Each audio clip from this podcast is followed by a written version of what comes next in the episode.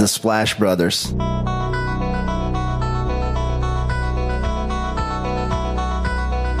The Splash Brothers, is that? The Splash Brothers. Splash Bros. The bond that you guys share being the Splash Brothers and everything.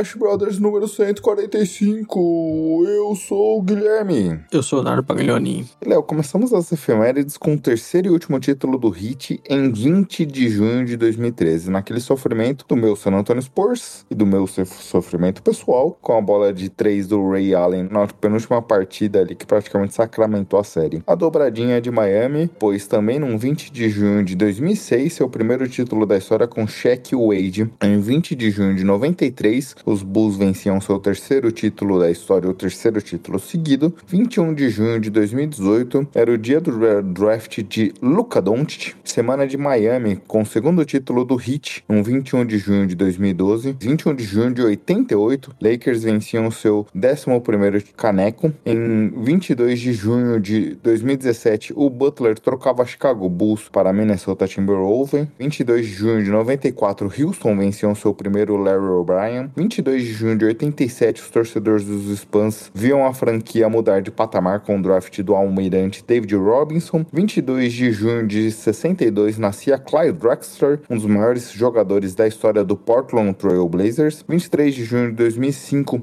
Spurs venciam seu terceiro troféu. 24 de junho de 93 era o draft do Shaquille O'Neal. 25 de junho de 2009, um dos melhores drafts da história recente, com Blake Griffin, James Harden, Stephen Curry, DeMar DeRozan, entre outros. E esse draft nós já fizemos o redraft aqui no nosso podcast. Hein? Então, se você quiser, nesse momento que entra, acaba a temporada, fica um pouco sem assunto, quiser ouvir um podcast antigo, procure lá o redraft dessa classe. Mas, se eu não me engano, não tem edição do Crack MT. 25 de junho de 99, os Spurs conquistavam seu primeiro título, graças ao MVP das finais Tim Duncan, que foi selecionado pelos Spurs dois anos antes, no 25 de junho de 97. 25 de junho de 79 era o draft que trazia Magic Johnson para o Lakers, Sidney Moncrief também para a NBA. 25 de junho de 66 nascia de Kembe Mutombo. 25 de junho de 42 nascia Wills Reed. E 26 de junho de 2003 era aquele draft lendário de LeBron, Carmelo Anthony, Dwayne Wade, Chris Bosh, entre os outros. Léo.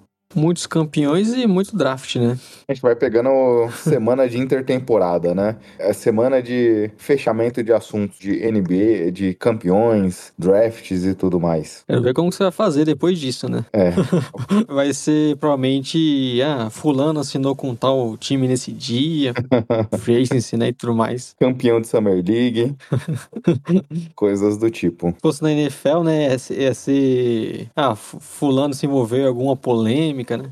Off-season sempre acontece muito. Exato. Infelizmente que é sempre polêmicas complicadas, né? Muitas agressões, coisas do tipo. É isso. Vamos pros merchans, Léo? Arroba podcast SplashBR no Twitter no Instagram. Pode seguir a gente, mandar mensagem por lá, entrar em contato. E toda segunda-feira essa edição aqui maravilhosa, editada pelo nosso craque MT, saindo de manhãzinha em qualquer agregador de podcast. Spotify, Deezer, Cashbox. Você pode digitar Splash Brothers e encontrar a gente lá e aproveita para deixar aquela avaliação, aquele comentário. E tem até novidades essa semana, Gui. Exato, o Crack MT cantou a bola pra gente, a gente correu atrás e subimos nosso podcast também no Amazon Music. Eu, particularmente, já tinha ouvido falar da plataforma lá atrás quando eu tinha assinado o Prime, mas nunca tinha utilizado. Mas o MT perguntou pra gente, eu fui ver, a gente ainda não estava disponível nessa plataforma. O Prime tem aquele esquema baratinho, Léo, que também disponibiliza uma plataforma de músicas. Então, para quem quiser migrar, saiba que estamos também lá, né? Aproveita para seguir o Splash Brothers lá,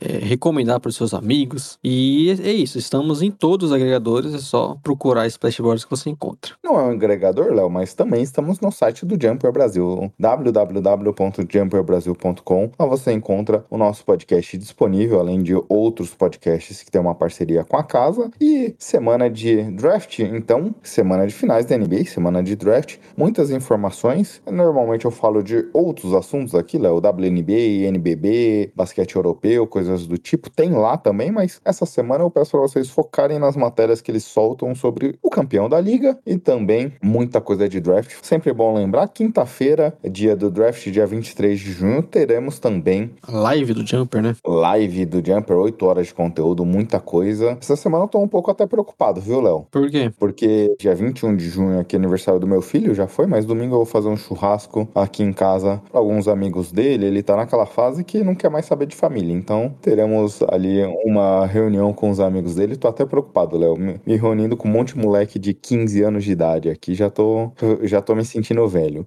e é no domingo, você falou? É no domingo, mas eu gosto de comprar as coisas antes, então normalmente eu vou dar uma olhada na quinta-feira. Quinta-feira eu não posso sair de casa, então terei que me organizar para comprar as coisas pro churrasco antes disso. E domingo, talvez, nosso ouvinte já sabe, né? Um jogo 7 aí. Não, domingo da semana que vem, Léo. Dia 25, quando a gente estiver preparando já o próximo podcast. É até bom já aproveitar para falar, né, Gui? Essa edição aqui com o nosso tradicional mock draft, mas ainda não sabemos o campeão da NBA. Só que o que eu sei é que vai ter podcast falando sobre o campeão, né? É para os nossos ouvintes, às vezes, que tá meio perdido, quer ouvir o podcast sobre o campeão, com certeza tá aí no feed, porque com certeza já aconteceu, né? Exato. A gente tá dividindo os dois assuntos, que esse podcast será um podcast longo sobre o mock draft, as 30 escolhas do primeiro round, junto com o Caleb voltando para casa para participar conosco, o Ricardo Sabolito também do Jumper aqui falando conosco, e edição do Marco Túlio Baima, Léo. Arroba Marco Túlio Baima, o craque da edição. Se você está precisando de editor pro seu podcast, é só entrar em contato com ele lá no Twitter ou até mesmo com a gente. Exato, eu falo isso porque o podcast do campeão não terá edição do Marco Túlio Baima. A gente se dividiu aqui. Esse vai ser algo mais momentâneo ali, acabando o título, a gente já vai se organizar para gravar o conteúdo. Mas esse aqui focado exclusivamente em ruins, Léo, porque a gente vai falar de mock com foco nas principais escolhas. E além disso, a NBA aqui nos deu a oportunidade no dia 15 de junho já para virar a página, falando que esse podcast vai ser só de draft, virar a página nessa edição para a próxima temporada, porque tivemos a primeira troca já considerando a temporada 22-23. Preparado para esse universo? É, estamos preparados, né, Gui? Muitas especulações a partir de agora. Exato. Houston dá mais um passo ali para um processo de reconstrução, reduzir a folha salarial. Então trocou o ala pivô Christian Wood, que estava na franquia duas temporadas, e recebeu um pacote de jogadores nem tão bom assim, e por isso eu vi muita gente cornetando essa troca para os Rockets, mas recebeu Boban Marjanovic, Sterling Brown, Trey Burke, Marquise Chris e principalmente a escolha 26, porque todos esses jogadores parece que foi muito mais uma questão de bater salário. É, foi uma troca que o pessoal a princípio achou um valor baixo, né? Porque o Wood, querendo ou não, produz números, principalmente no Rockets, né? E aquele finalzinho no Pistons, mas tem o contexto, né? De ser um jogador inspirante, por ser citado muitas vezes, um jogador que não teve uma boa relação no vestiário do Rockets, não estava muito afim em muitos momentos. Então essas coisas acabam contribuindo pro valor dele não ser um dos, dos melhores, né? Não imagino que tinha tantos times procurando o Wood. E aí o Rockets é, simplesmente meio que quis buscar um outro jovem e abrir até mais espaço ali na posição, né? Exatamente. E até nesse sentido, o Houston faz a troca, obviamente, o valor não foi dos melhores. Muita gente falou que o Houston poderia esperar, mas aquele negócio, o Rockets, pelo jeito, estava decidido em fazer essa troca pré-draft para angariar uma escolha antes do draft acontecer e às vezes até para envolver essa escolha numa outra potencial troca, Léo. Já que o time tem duas escolhas, tem três escolhas no primeiro round, a escolha 3, eu duvido que ele consiga subir com essas escolhas, mas as duas outras escolhas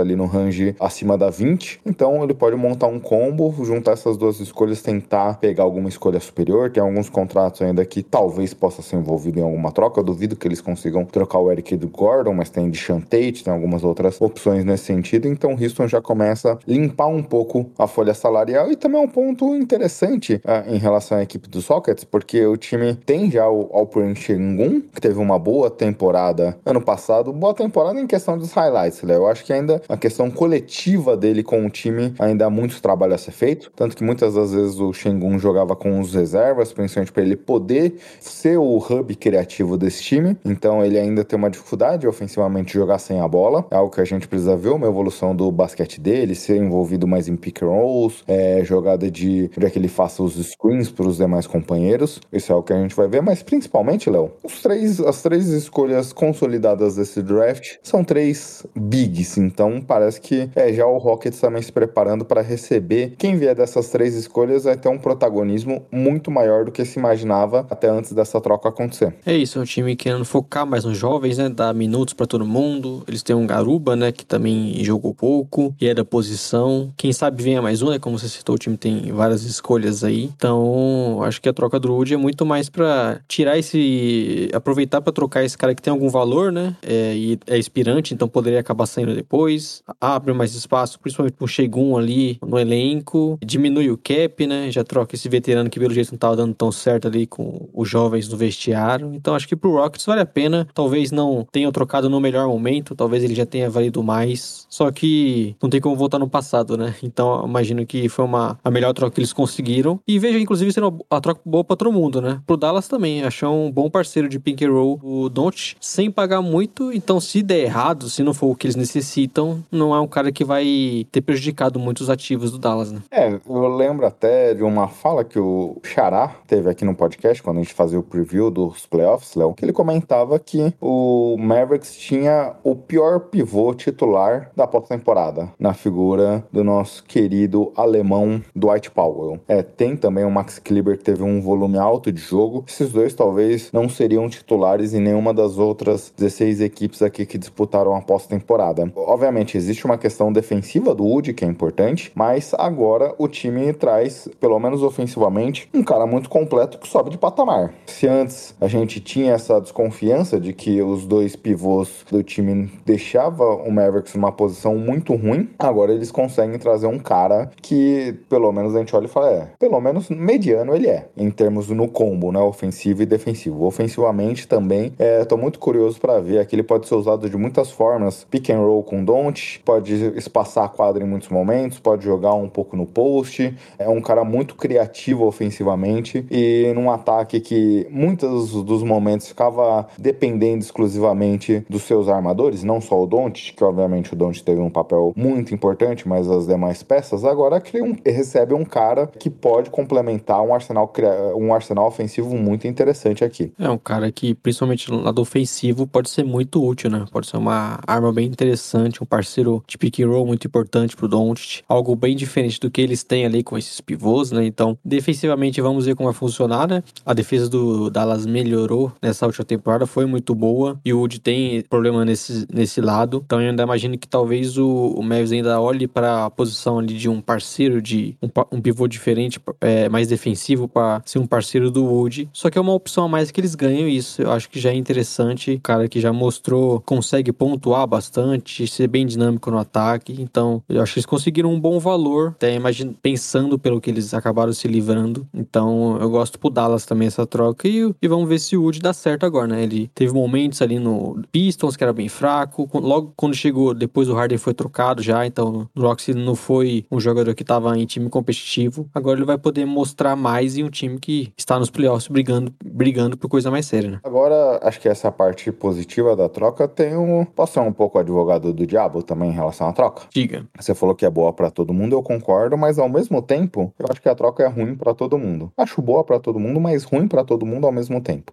Vou explicar o porquê. Pro Rockets, primeiro, é um pouco do que você debatou e a gente passou por cima. Eu não sei se, dado o objetivo que eles tinham, eles conseguiriam um valor maior que isso, mas existe a expectativa sempre do C. Eles poderiam conseguir um valor maior na troca, dependendo das condições, num futuro C aqui. Então eles não saem a escolha 26. Talvez eles consigam algum jogador interessante, algum jovem ali, como foi Josh Christopher ano passado, que mostrou um valor bacana aqui para ser um cara de NBA de alguma forma, mas é uma escolha baixa para um talento como o Wood. E um dos motivos que dizem também que o jogador saiu de Houston e migra agora pros Mavericks por conta dele querer uma extensão contratual. E aí o Mavericks, que já não tem um time tão competitivo, já paga caro para alguns jogadores, traz um talento que é bom, é bom, mas não sobe o time de patamar, na minha minha visão aqui. Então, você faz um investimento que não foi tão caro, mas se você fizer essa renovação contratual, dependendo do valor você se comprometer com o Wood aqui, é um time caro já que a gente vê sem tanto talento assim. E na minha visão,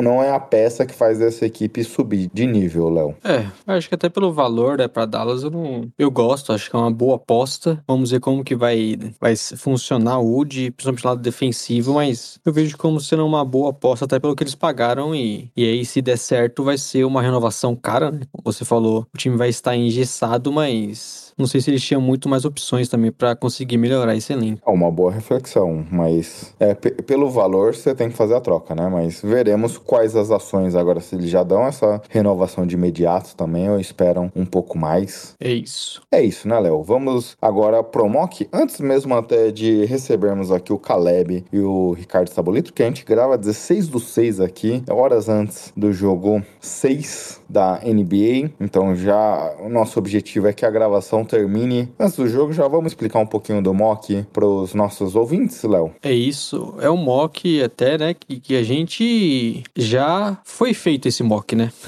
Uhum. Nós antecipamos e criamos um grupo lá entre a gente, fizemos todas as escolhas, né? Acho que é até legal que já podemos até pensar um pouco mais, diferente que quando tá aqui na gravação, que você acaba fazendo a escolha um pouco mais rápida, cada um vai fazendo as suas escolhas, né? Então esse bloco já está feito, o que nós vamos fazer aqui é anunciar as escolhas, né? E aí cada um explicar os motivos de por que fez aquela determinada escolha em determinado jogador e foi muito do que nós pensamos de necessidade para a equipe, né? Não necessariamente o que achamos que o time vai fazer. Exato, a gente vai explorar um pouquinho é, nessa dinâmica. O Léo fez um sorteio, então eu primeira escolha, você segunda escolha, Caleb em terceiro e Ricardo por último. E a gente vai seguir essa ordem de seleções aí até o final do draft. Então eu e o Léo fazemos uma escolha a mais do que os nossos convidados. Mas a ideia é que a gente explorar um pouquinho, como você comentou, o que a gente acha que o time vai fazer ou o que a gente faria naquela situação. E muito mais pra gente debater no 30 30 nomes aqui, 30 talentos desse draft, que ficou bem legal, Léo.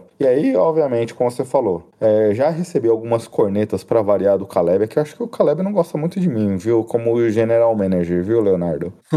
tá sempre cornetando, né? Mas podemos ver ao vivo aqui as minhas justificativas da escolha e o porquê que o Caleb não gostou. É isso, e vamos aproveitar, né, Gui? Felizmente é uma coisa em cima da outra, né? Finais em cima do draft. Mas mock é sempre muito legal e, e vale a pena, até como você falou, para debater esses nomes né, que vão estar na NBA na próxima temporada. Exato, reforçando o que a gente falou um pouquinho lá atrás, podcast do título, um episódio à parte, sem edição do Marco Túlio, para a gente pegar o react ali do título acontecendo, num podcast trabalhado aqui, editado bonitinho, que sai nesse episódio, falando de mock, já pensando no draft que acontece na quinta-feira, dia 23. Então se liga nesse episódio, se liga no que está acontecendo por aí e curta agora as nossas seleções.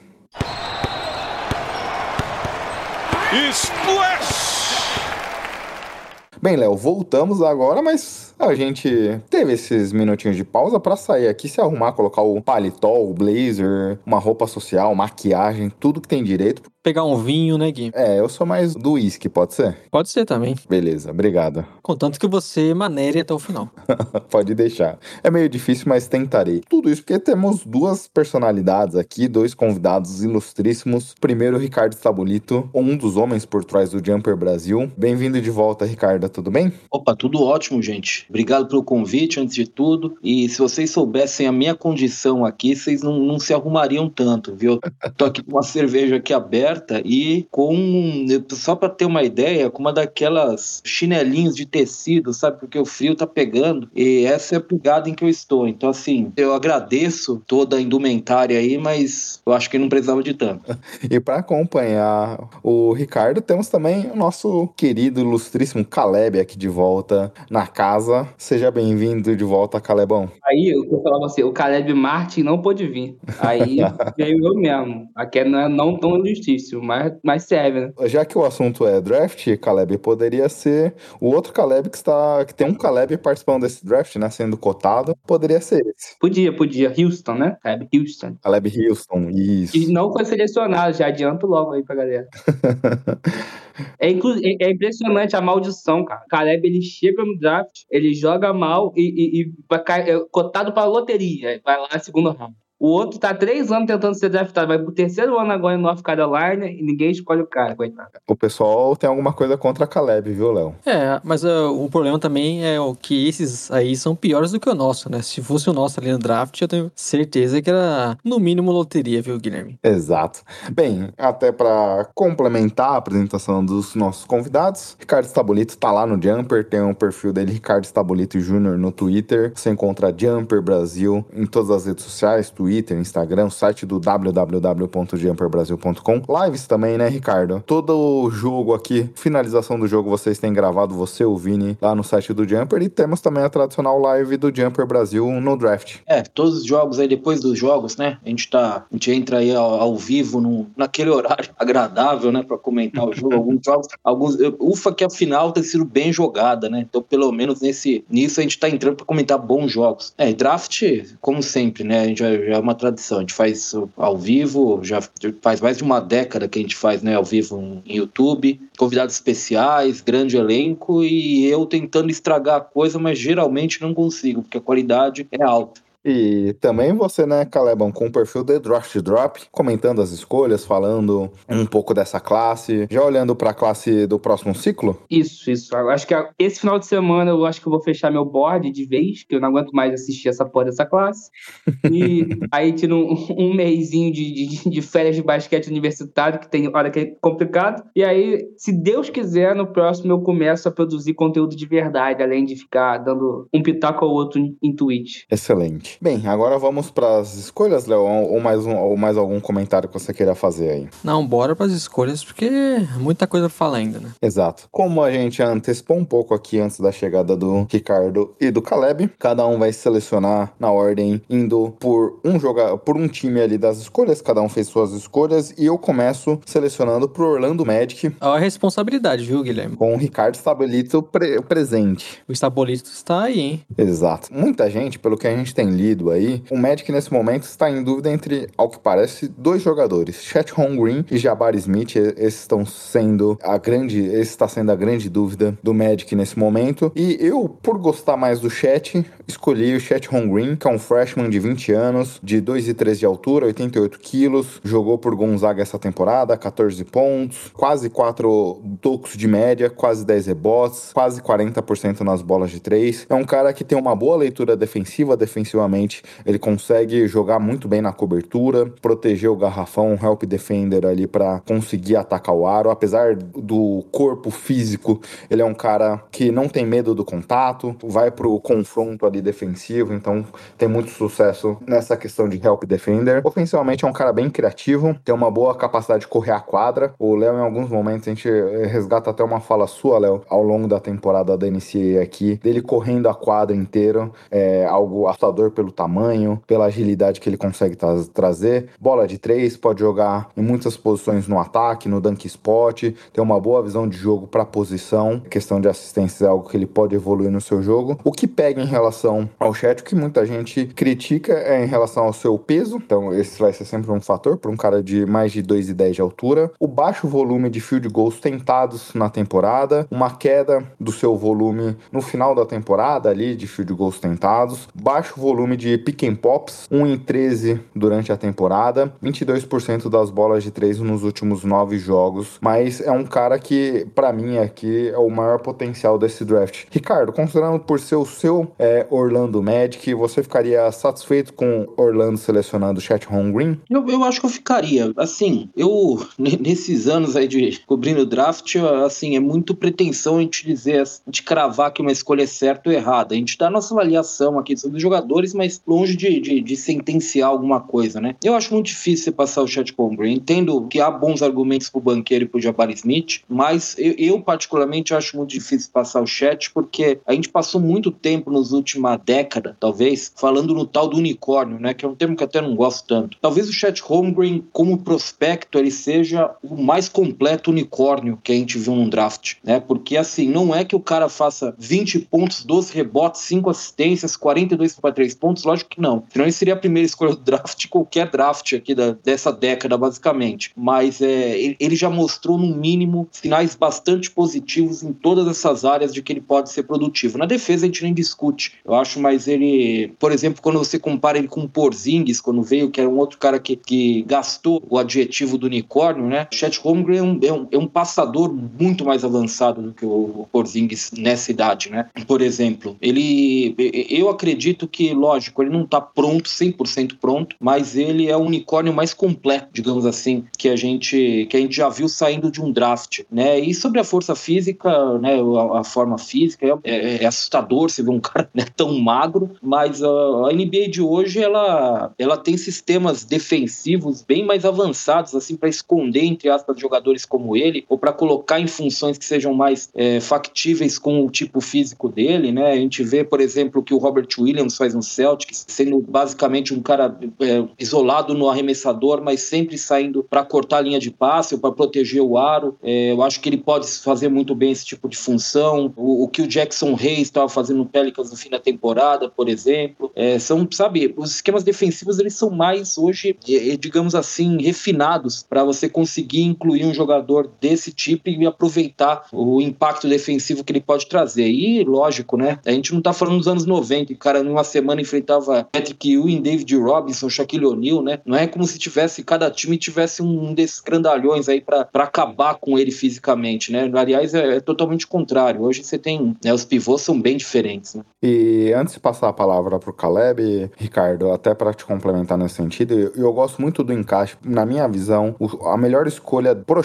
seria o Magic, porque ele poderia jogar também ao lado do Wendell Carter Jr., justamente por ser um cara mais físico, mais forte, que pode proteger ele em muitos mismatches. Ele não, ele não vai precisar ser o pivô do time. O Wendell Carter é um cara versátil ofensivamente, que pode passar a quadra e tudo mais. Então o Chet conseguiria jogar com um pivô ao lado dele e que, de certa forma, o protegeria defensivamente, Caleb. Encerrando aí, né, a sequência de escolhas que eu não vou criticar o Gui, é, essa é a primeira e a última, é, eu concordo plenamente. Eu acho que pro Chet, a melhor, o melhor encaixe é no Magic, justamente pelo Wendell Carter Jr. estar lá. Por muito tempo é, nessa temporada eu considerei o Chet o melhor prospecto. Eu acho que agora nesse finalzinho o Paulo ultrapassou para mim, mas assim, é coisa de fio de cabelo, realmente, de, preferência, e talvez amanhã eu troque de, opinião, é, mas eu acho o Chet realmente jogadoraço. Eu acho que ele pode, sozinho, mudar a defesa de um time. Eu acho que ele tem esse potencial de ser um futuro Offensive Player of the Year, e eu acho que ele vai ter impacto inicial rápido no jogo. Eu não acho que ele vai ser um jogador que vai demandar. Eu, eu sei que o, o, tamanho dele, né, a, altura, somada ao peso, assusta, mas ele é o tipo de jogador que simplesmente não tem medo de, de, de levar porrada, de, de, de, levar empurrão. E uma hora o jogador tem que parar de empurrar ele, porque tem que chegar embaixo da cesta. E ali o chat soma o seu 2,13 de altura,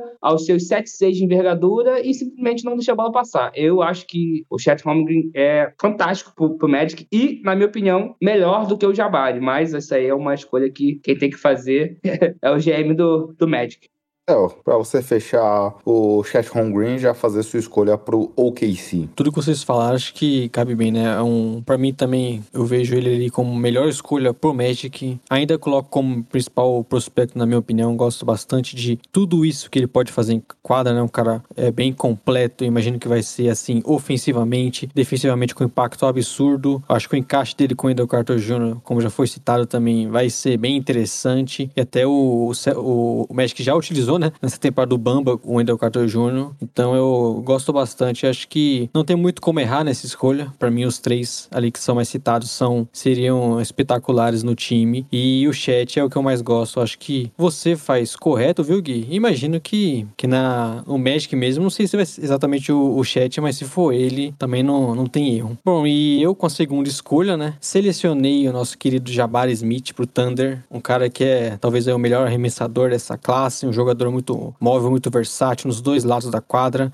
Gosto muito do que ele pode trazer para esse time, porque é uma posição que o Thunder tem que ainda trazer jogadores, né? Aquele jogador ali mais é, a posição 4, na posição 5 também imagino que eles vão endereçar bem esses jogadores maiores. O Thunder que já tem uma boa base, né? Com o Shai, com o Giden. Então acho que o, o Jabari caixa bem com o que o Thunder precisa. Tem muito talento, é um cara que ainda imagino que vai crescer muito. Um dos pontos que citam bastante, né? É ele com a bola, de ser um jogador que consegue criar mais o seu arremesso. Ainda coisa, algo que ele vai ter que melhorar. Ser um jogador que bate a bola, é um mais agressivo, que não só é um, um arremessador, né? Eu acho que isso ele até pode utilizar ao seu favor de ser esse cara que arremessa tão bem que consegue criar espaço para poder infiltrar também. Então eu imagino que vai ser um, um jogador que pode evoluir bastante ainda. Não tem essa necessidade no Thunder de ser o principal criador, de ser o cara que tem a bola, porque já tem outros jogadores que podem fazer isso. Então acho que até é um encaixe bom também pro Pensando nessa, nessa questão. E defensivamente, até pela sua envergadura, seu tamanho, o seu entendimento do jogo, eu acho que ele também vai agregar bastante ao o Thunder, que já tem muitos jovens, já tem um núcleo se estruturando, então acho que ele já começa a pensar também daqui para frente ser um time melhor. E defensivamente o Jabari Smith também já pode é, contribuir com isso. É, como eu citei pro Magic, não vejo erro muito nesses três. Acabei com o Jabari Smith, que é o que eu acho que o time mais necessita, principalmente pelo lado defensivo, viu, Gui? O Jabari é um dos jogadores mais jovens dessa classe, 19 anos, 2,8 de altura, 99 quilos, 17 pontos de média, 7,4 rebotes, um roubo e um toco de média por partida e 42% da bola de 3, Caleb. Exatamente. É, eu gosto do Jabari, era o quê? Janeiro, fevereiro. Ele teve um mês espetacular. Eu cheguei a cogitar ele como o melhor jogador dessa classe, mas para mim o Jabari tem um problema que o Léo já mencionou, que é a, a, criação do próprio arremesso. Ele não é um cara que sabe que tem um trabalho de pés, um, um, um controle de bola refinado, para além de um ou dois kicks e chutar na cara do marcador, o que, assim, sem querer enganar o público, ele faz muito bem, ele arremessa na cara e acerta, ele não tem essa criação. Mas como o Léo disse, ele vai ajudar de passar a quadra pro OKC, que é um time que necessita dessa bola de três. É, eu acho que o OKC hoje, se for contar, ele tem dois jogadores que são do, vamos dizer assim, do núcleo, né, do time. diria que o Josh Gidey e o Shai. Aí alguns jogadores, o Tremaine parece ter algum potencial, o Darius Basley. O Dort. É, o, Do, o Dort eu acho que, que é a, a, o, o, jogador que eles vão trocar nesse, nessa free agency aí. Talvez até agora no draft. Mas, é assim, o Dort é um bom jogador e tal, mas assim, também,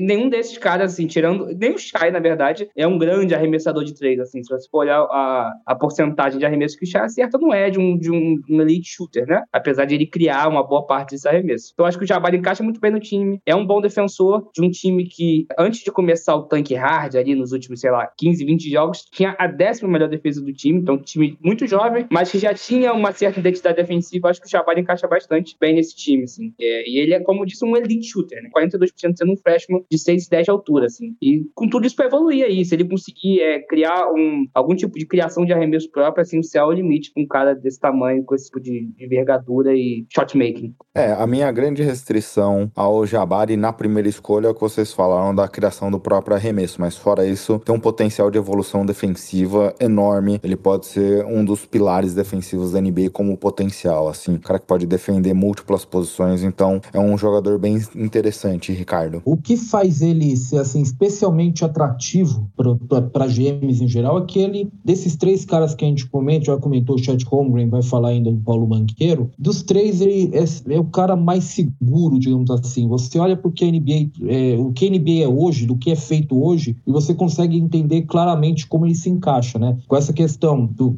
do arremesso de elite, espaçamento de quadra de elite e a versatilidade defensiva, é exatamente o que, o, o que os times buscam hoje, né? E, são as duas, talvez, principais características se você pensar defesa. Acho que são a, as duas essenciais, a combinação essencial de habilidades que, que todo mundo está buscando. É o tipo de jogador que você não vai ter que tirar de quadra numa final, por exemplo, né? Não, não vai ser explorado por ninguém, digamos assim. Teoricamente, lógico, né? Durante o passeio nunca sabe o que vai acontecer, mas teoricamente ele é o tipo de jogador que você não vai ter problema tendo que tirar de quadra e tal. Então, eu acho que ele tem esse, esse componente que é que eu, que eu acho que tem um apelo importante aos GMs que, lógico, se você pega uma segunda, uma terceira escolha de draft e erra feio, por exemplo, é um baque, né? Você pode perder seu emprego. Então, infelizmente, ele tem esse, esse apelo especial. Eu não sou, eu, assim, concordando com vocês, eu não sou muito otimista em relação à capacidade de colocar a bola no chão de fato e criar com desenvoltura né, arremessos. Eu acho que o, o kick de bola dele, desde os vídeos, os primeiros vídeos que eu, que eu comecei a ver dele, depois jogos, e agora nas análises meio que, que a maior parte das análises que eu leio meio que confirmam isso, né? Eu acho que o drible dele é muito alto, né? Ele é um jogador que não tem um centro de gravidade baixo. Então, isso é, é muito difícil você ter um criador de arremessos com esse kick alto que ele tem. Então, é, eu não estou muito otimista em relação a isso, mas tirando isso, ele é uma escolha muito segura. Dos três,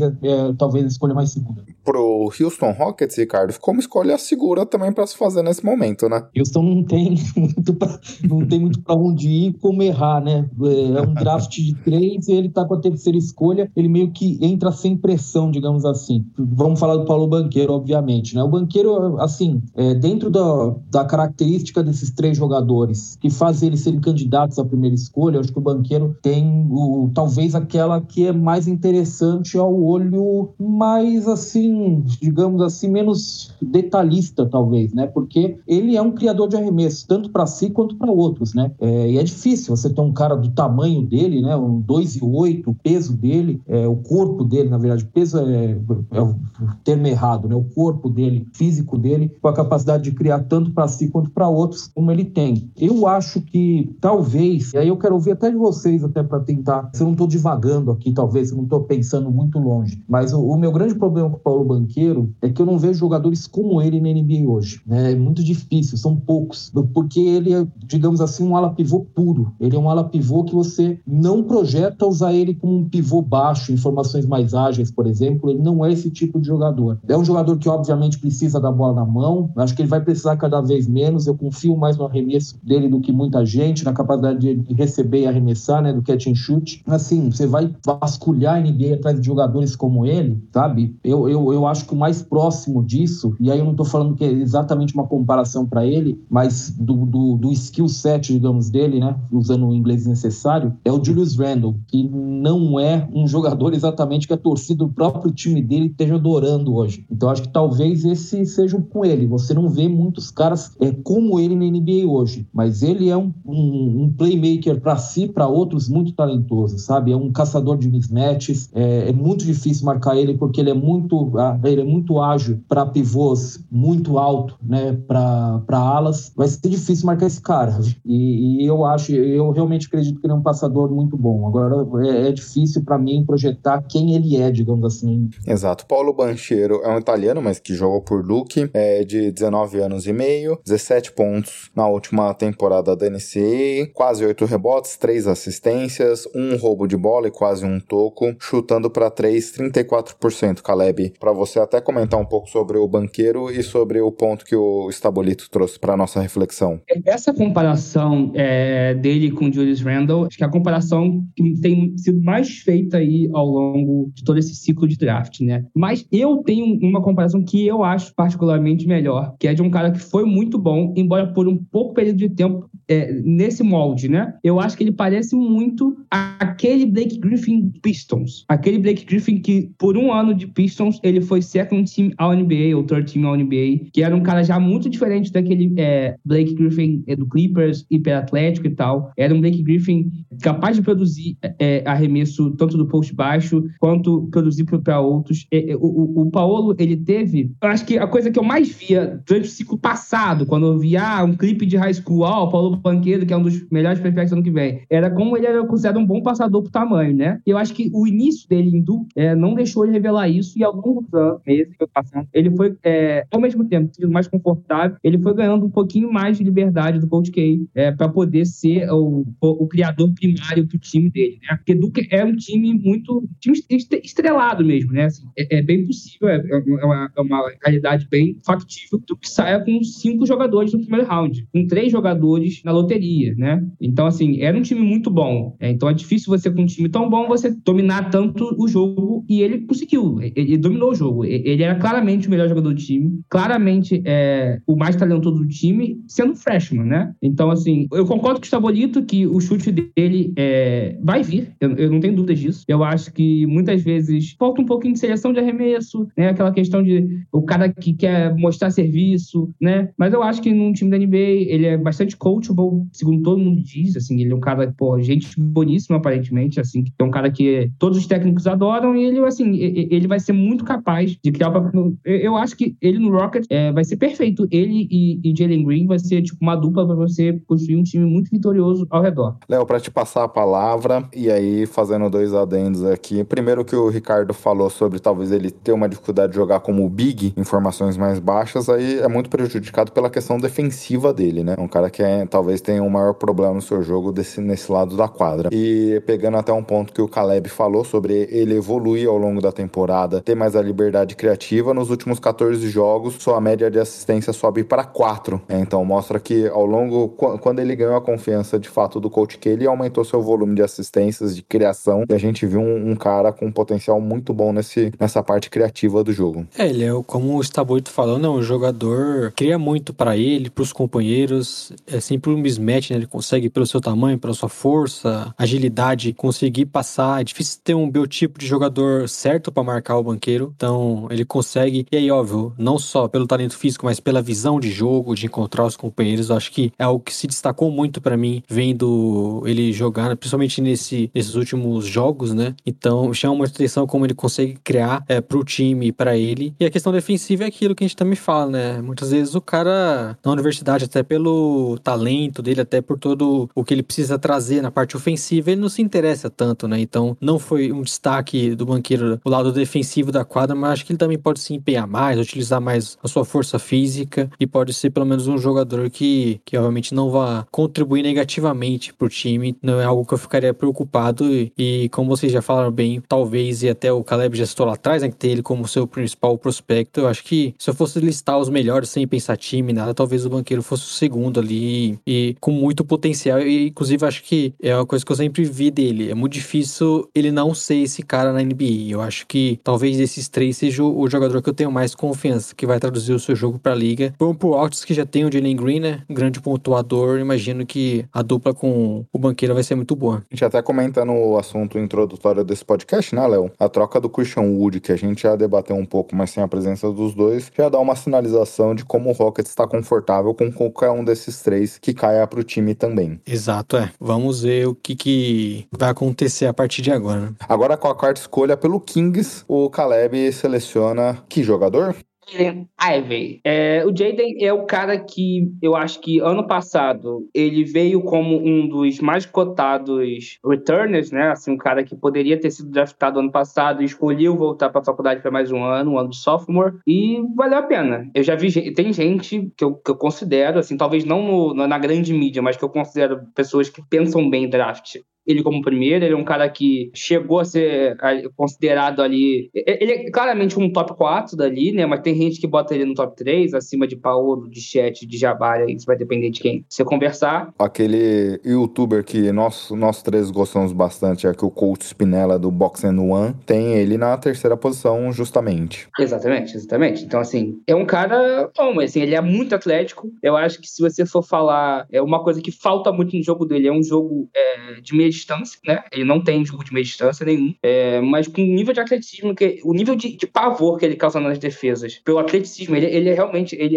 ele, o atleticismo dele é nível Jamoran, é nível Westbrook, é nível, esse, o alto nível de escalão da NBA, ele tá nesse nível. É, ele é forte, é, ele não tem medo de nada, ele ataca mesmo, não tá nem aí, ele é muito rápido, muito veloz e, e sabe usar é, é, uma desaceleração que é raro você ver em jogadores tão rápidos é, nessa idade. Às vezes o cara é tão rápido que acho que só correr em linha reta ele vai conseguir, ele é capaz de acelerar e desacelerar o jogo. Não acho que ele seja um armador principal, por isso eu não acho tão ruim um, um encaixe dele com o Fox. Eu acho que falta um pouquinho de chute nesse time, um pouquinho de arremesso, mas isso aí é trabalho do GM de conseguir nas outras posições. Eu acho que você não passa o, o, o Jaden Ave. Eu gosto muito de alguns jogadores que vêm logo depois, mas eu acho que existe uma queda no draft entre os quatro primeiros e o que vem depois. Eu acho que você não passa. Você pode não, não escolher o melhor jogador jogador disponível no time, né? Que em inglês eles chamam de BPA, Best Player Available. Você pode não escolher esse cara. Se você não considerar que tem um tire ali. Eu acho que trabalhar com tires, né? Com essa, ó, tem um top 4, depois mais 6, depois mais 7, é justamente o que você falar, ó. Nesse,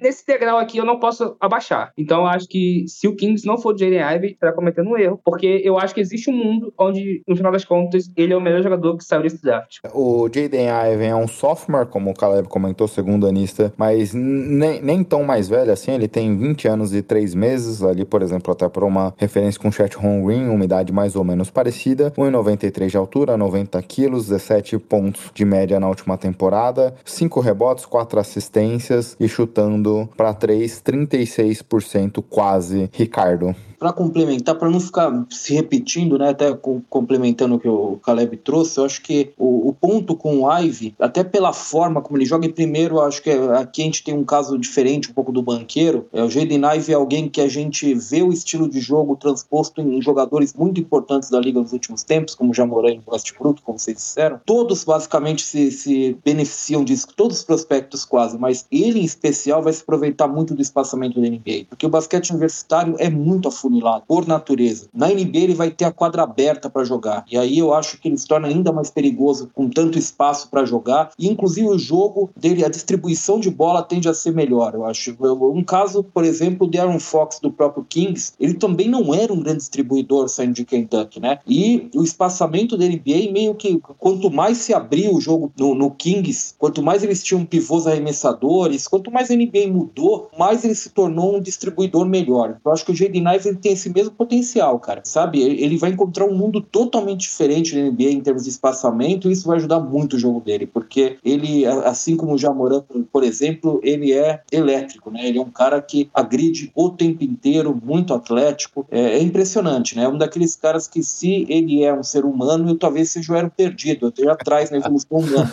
Impressionante, né? Pensar que ele e eu, atleticamente, somos do, do, de uma mesma, um mesmo ser, uma mesma raça, né? Impressionante. O homem é totalmente diferente. É, e, Léo, pra te passar a palavra, duas coisas que eu gosto bastante nele é como o Caleb falou, essa capacidade que ele tem de mudar de direção, de mudar o ritmo do jogo, é algo espetacular. E outro ponto, que não necessariamente falando do Jaden Ivey, mas só que a gente citou muito os exemplos é, que ele possa se comparar de alguma forma. Um, um exemplo que talvez me faça crer que o Kings, se pensar nesse sentido, pode fazer essa escolha, é um pouco do, do exemplo do finalista, a gente não sabe se é campeão ou não, mas do Boston Boston Celtics, que é um time que não tem um armador puro, assim, de assistências, mais focado nessa questão de criar para os companheiros, cria muito do seu jogo através do drive and kick. E Fox e Jaden Ivey pode ser um time que tem uma capacidade de infiltrar, passar a bola, infiltrar, passar a bola e buscar os arremessos, que passa a ser um bom exemplo, talvez, para se seguir caso o Sacramento faça essa escolha. É, é um time que pode ter essa característica muito forte, né? Tá sempre botando pressão no garrafão adversário e, e óbvio que não é um encaixe simples com o Fox, como o Caleb falou, a questão do, do time que vai faltar arremesso, mas não tem como ignorar é, um talento como Jaden Ivan e passar simplesmente por conta de, de encaixe, né? Até porque o Kings está longe de ser um time aí que a gente acha que falta uma peça só, um arremessador para mudar a cara deles. Então, nesse momento, eu concordo com o Caleb ter que ir no talento e o Ivan é bem diferente do, dos, das outras opções que tem disponível e, e imagino que tende a ser um cara que, como o estava falando, sempre importante é a questão do espaçamento na NBA. Então, ele botando essa pressão, sendo esse cara agressivo, tende a ser ainda mais impactante na liga. E é muito difícil imaginar dando errado o Ivan na NBA por, pelo que ele consegue criar, por como ele consegue ser agressivo, pela agilidade, pela parte atlética dele. Então, é um tipo de jogador que é uma escolha muito certa para mim. O encaixe aí é trabalho do GM, do treinador, de completar o elenco dessa melhor forma, mas não tem como ignorar simplesmente o Ivan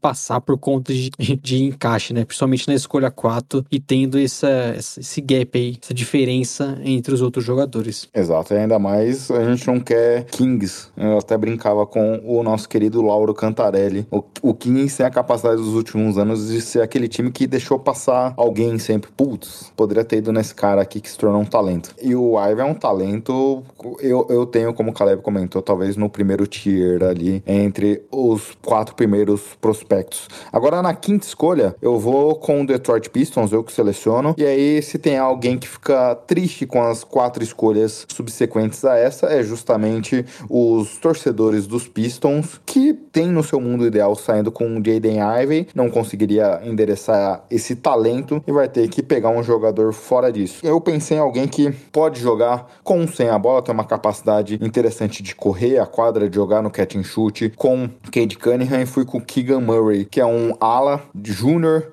quase 22 anos, 2 e 3 de altura, 97 quilos, 23 pontos, quase 9 rebotes, 1.3 roubos de bola e 1.9 tocos. É para muita gente o melhor jogador do, da última temporada da NCAA. Ele tem uma dificuldade no seu jogo de ter que criar separação, questão de criar espaço como um ball handler, mas tendo o Cade Cunningham nesse time, ele vai ter o seu papel de com a bola na mão bem reduzido nesse seu papel do time aqui. Ele pode jogar muito atacando o aro num cutter, no catch and shoot, então eu vejo um papel interessante para ele nesse time. Caleb, o que, que você acha do Keegan Murray em Detroit? Eu gosto muito do Keegan, eu acho que ele vai ter um outro role, né, diferente do que ele teve no college, que ele era o pontuador do time. Ele saiu de um role bastante diminuto no time do ano passado, que tinha o Luca Garza, que é o melhor jogador do, da NCAA e tudo mais. Eu considero o Keegan um bom encaixe, assim. Eu acho ele que talvez ele possa ser um pouco redundante com o Shadwick Bay, mas eu acho que na NBA de hoje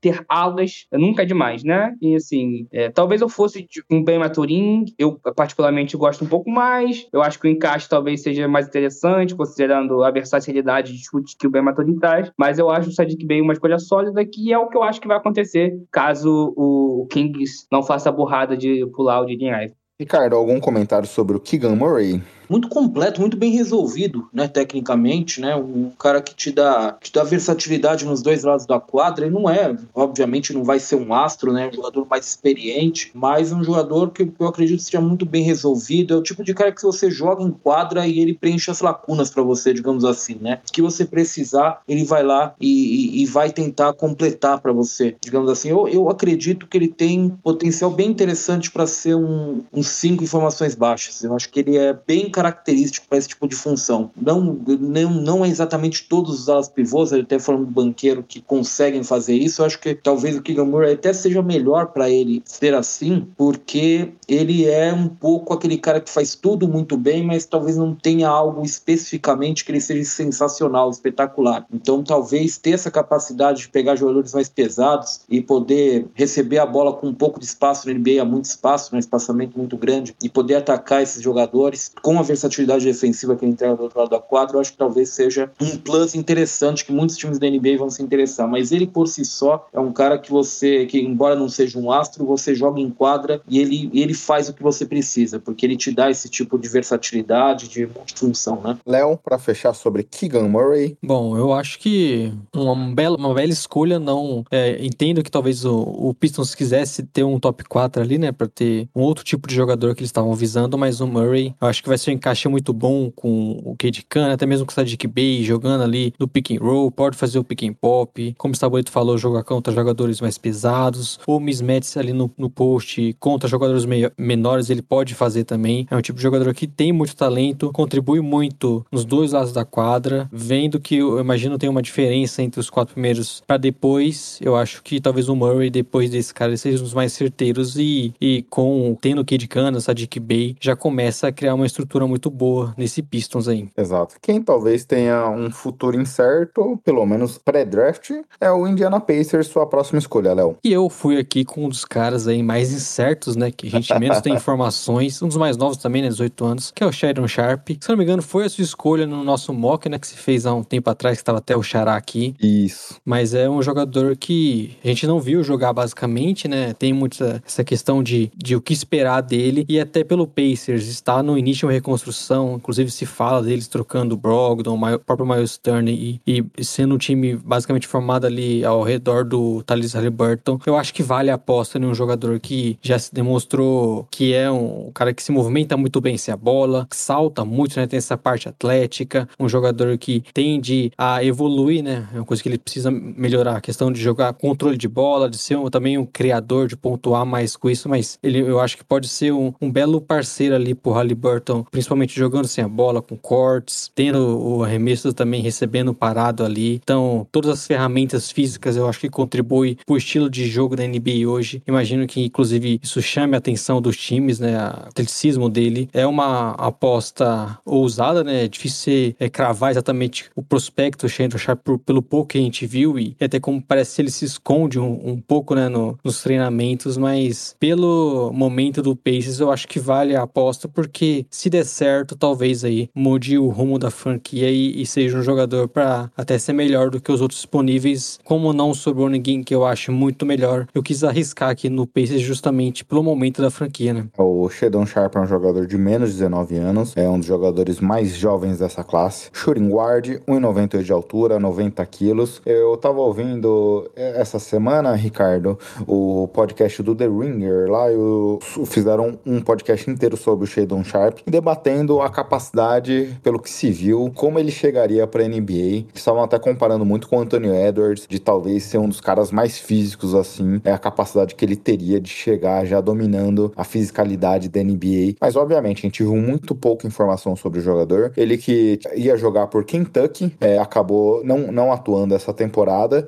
e a gente viu muito pouca informação dele até que isso coloca uma potencial red flag no jogador. É, a gente tá aqui meio que, que no escuro. Embora eu, eu seja um pouco crítico do, do excesso de análise em cima do basquete universitário para determinados prospectos, eu acho que o basquete universitário, como eu já dei pistas aqui, ele é quase um outro esporte em relação ao NBA, em termos de espaçamento, tempo, ritmo do jogo. É uma coisa totalmente diferente, né? Assim, é até difícil você avaliar é, os jogadores nesses dois ambientes totalmente diferentes. Mas é o que nós temos. E aí a gente não tem nem isso, na verdade, sobre ele. É complicado, assim, o basquete colegial. Se, se o basquete universitário a gente já fala que, que são que alguns, especialmente pivôs, né, tem uma diferença física absurda que transforma a análise muito difícil para a gente é, sobre boa parte da competição. Imagina o colegial. O Shadon Sharp, assim, é muito claro. Ele tem o jogo de um astro, digamos assim. Essa combinação de, de, condição atlética e capacidade de criar o próprio arremesso, espaço curto, separação para defensor, é incrível, né? E assim, é o que brilha os olhos geralmente. Quando você pensa num astro da NBA, você pensa nisso. Jogadores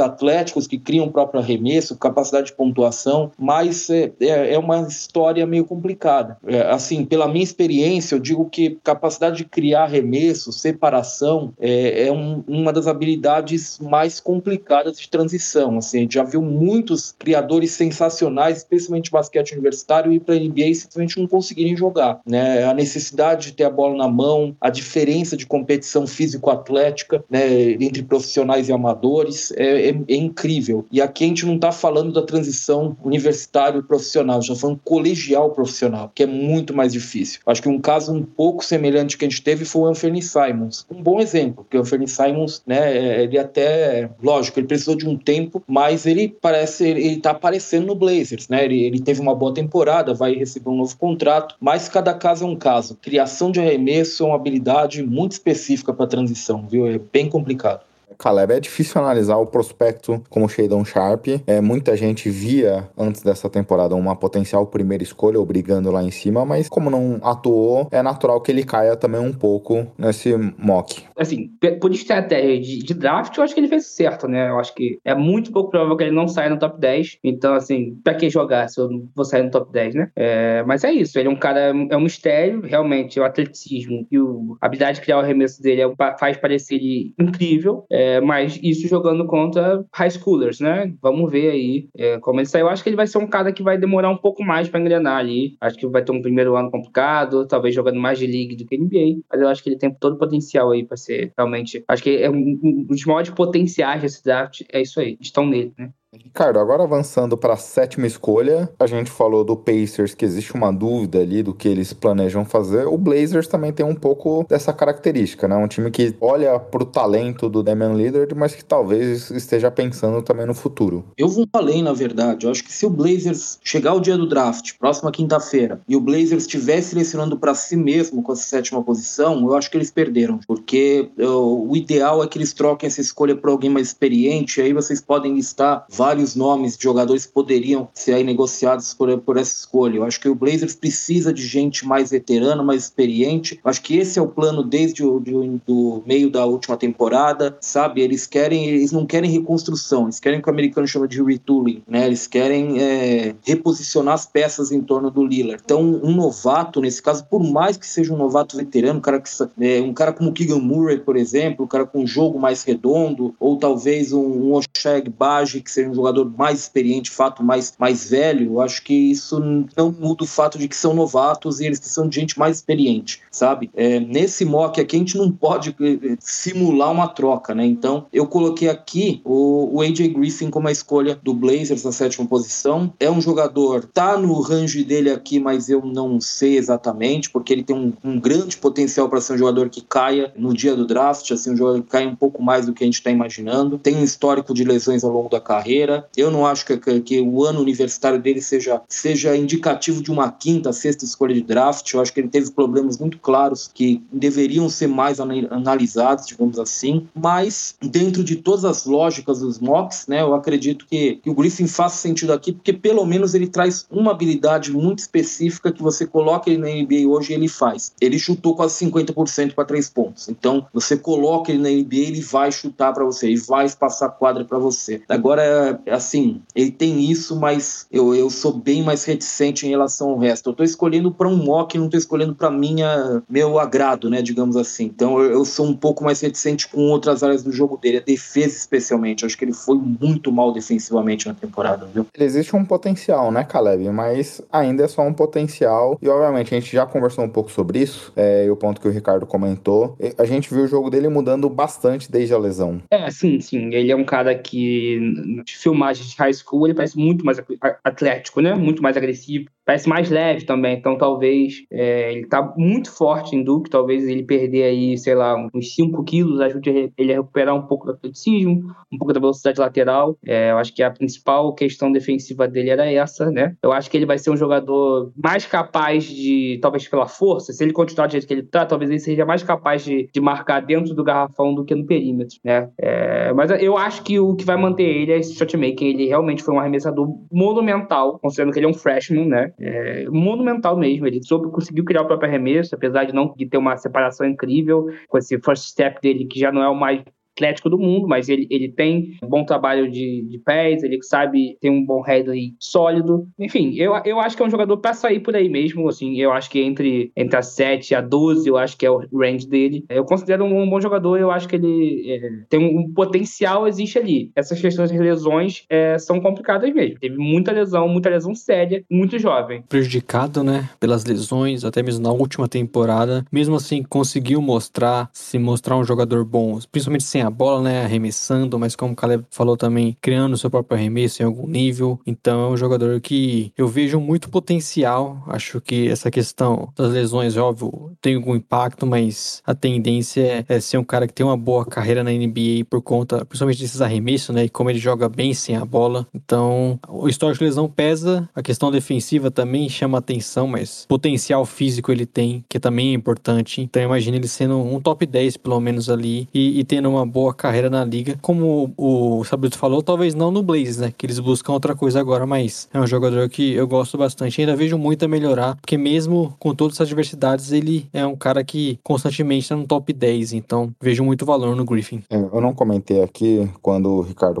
falou sobre o jogador, mas pelo menos dos talentos aqui, um dos mais novos, menos de 19 anos também, assim como o Sheldon Sharp, 1,98 de altura, 100 quilos. É, esse é o ponto, como o Caleb comentou, dessa massa. Um pouco mais mais de 10 pontos por partida, quase 4 rebotes e chutando para quase 45% das bolas de 3. Agora, Caleb, você selecionando para os Pelicans. Pelicans é talvez também um time desses que a gente não duvidaria se trocasse essa escolha na noite do draft. É, certamente. Eu acho, inclusive, que é muito difícil de você achar um espaço na rotação do Pelicans, apesar de eu achar que o calor que eu escolhi, né, é um calor pronto para integrar, integrar uma rotação de NBA, que é o Ben Maturin. O Ben Maturin, assim como o Jaden Ivey, é um sophomore que veio é, de Arizona. Ano passado ele jogou muito bem. Eu já tinha ele como uma escolha de loteria ano passado, antes dele decidir retornar pro college. E eu acho que ele encaixa como uma luva nesse time uh, do Pelicans, porque ele traz é, movement shooting, ele traz o arremesso de três e ele não precisa da bola na mão, considerando que vai ser um time com CJ McCollum, um time com Zion Williamson, um time com Brandon Ingram, um time com Jonas Valanciunas, né? São todos jogadores que pontuam bastante, né? E, e tem mais essa característica da bola. O, o Valanciunas nem tanto, né? Mas é um cara que pega aqueles rebotes ofensivos dele, né? E a, a, a posse não, não, sai da mão dele nesses momentos, né? São momentos mais rápidos, né? É, enfim, é um time que precisa desse arremesso, mas eu, eu não vejo esse time conseguindo encaixar um, um, um jogador na rotação, considerando J.J. McCollum, o José Alvorado, o Trey Murphy, o Herb Jones, essa galera toda ali já deve somar, sei lá, 10 jogadores, 11 jogadores que vão precisar de espaço. O cara que eles pegaram do, do, do Cleveland Cavaliers, o Nance, né? Larry Nance, não sei se o Reis, né? É, é um cara que eles vão considerar futuro, é Jackson Reis.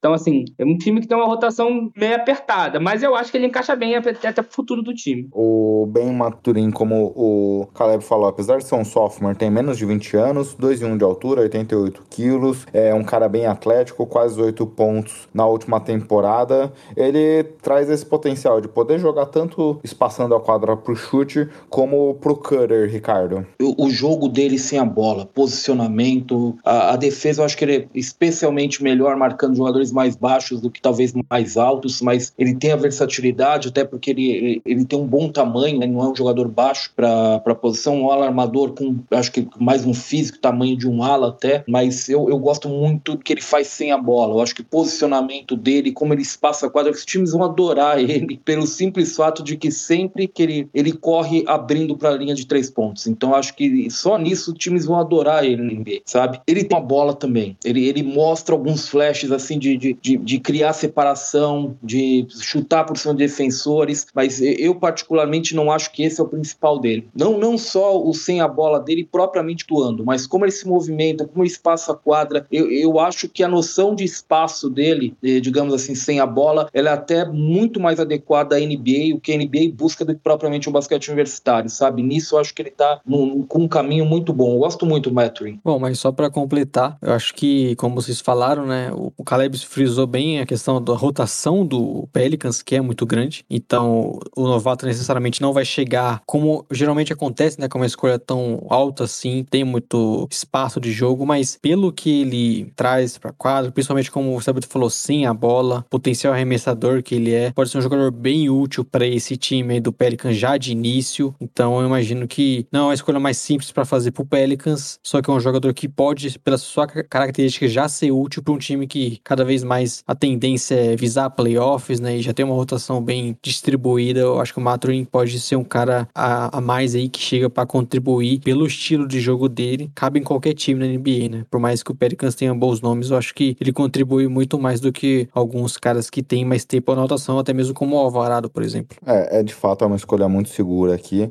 Lembrando que essa escolha é oriunda do Lakers, do, já da troca do Anthony Davis. Agora a gente vai seguindo aqui para a nona escolha. É, e pro meus Spurs e do Caleb aqui. Não, não é uma escolha, acho que talvez os Spurs estão bem abertos a, a, diversos cenários aqui nessa escolha, mas eu fui pensando no atleticismo que o Jalen Duran traz, pelo menos dos nomes que a gente listou aqui no primeiro round, é o jogador mais, mais novo dessa classe, pelo menos dos citados aqui no Splash Brothers nesse mock. Menos de 19 anos, é um pivô, 2 e 11 de altura, 113 quilos, 12 pontos, 8 rebotes de média, 2 tocos por partida. É um cara que traz um atleticismo, uma verticalidade para os Spurs, algo que a gente não está acostumado a ver no histórico dessa franquia, mas acho que é algo muito interessante. É um cara que tem, a, tem o físico para transformar essa franquia, por isso eu seleciono ele. Até pensando aqui no Poro, entra no seu último ano de contrato, a gente não sabe qual o que o, o time planeja para o futuro com o jogador, então trago uma reposição que pode tanto contribuir já para a próxima temporada ou dependendo como for variar ali a posição com o Poro. É um cara que sabe ler muito bem a jogada no, como um help defender, vindo pelo lado fraco, atacando quem tá infiltrando. 71% próximo ao aro, então é um cara que sabe buscar os pick and rolls, as jogadas de lobby. É um cara muito bom sem a bola nesse sentido. Tem um potencial de mid-range que hoje ainda no seu jogo não é algo seguro,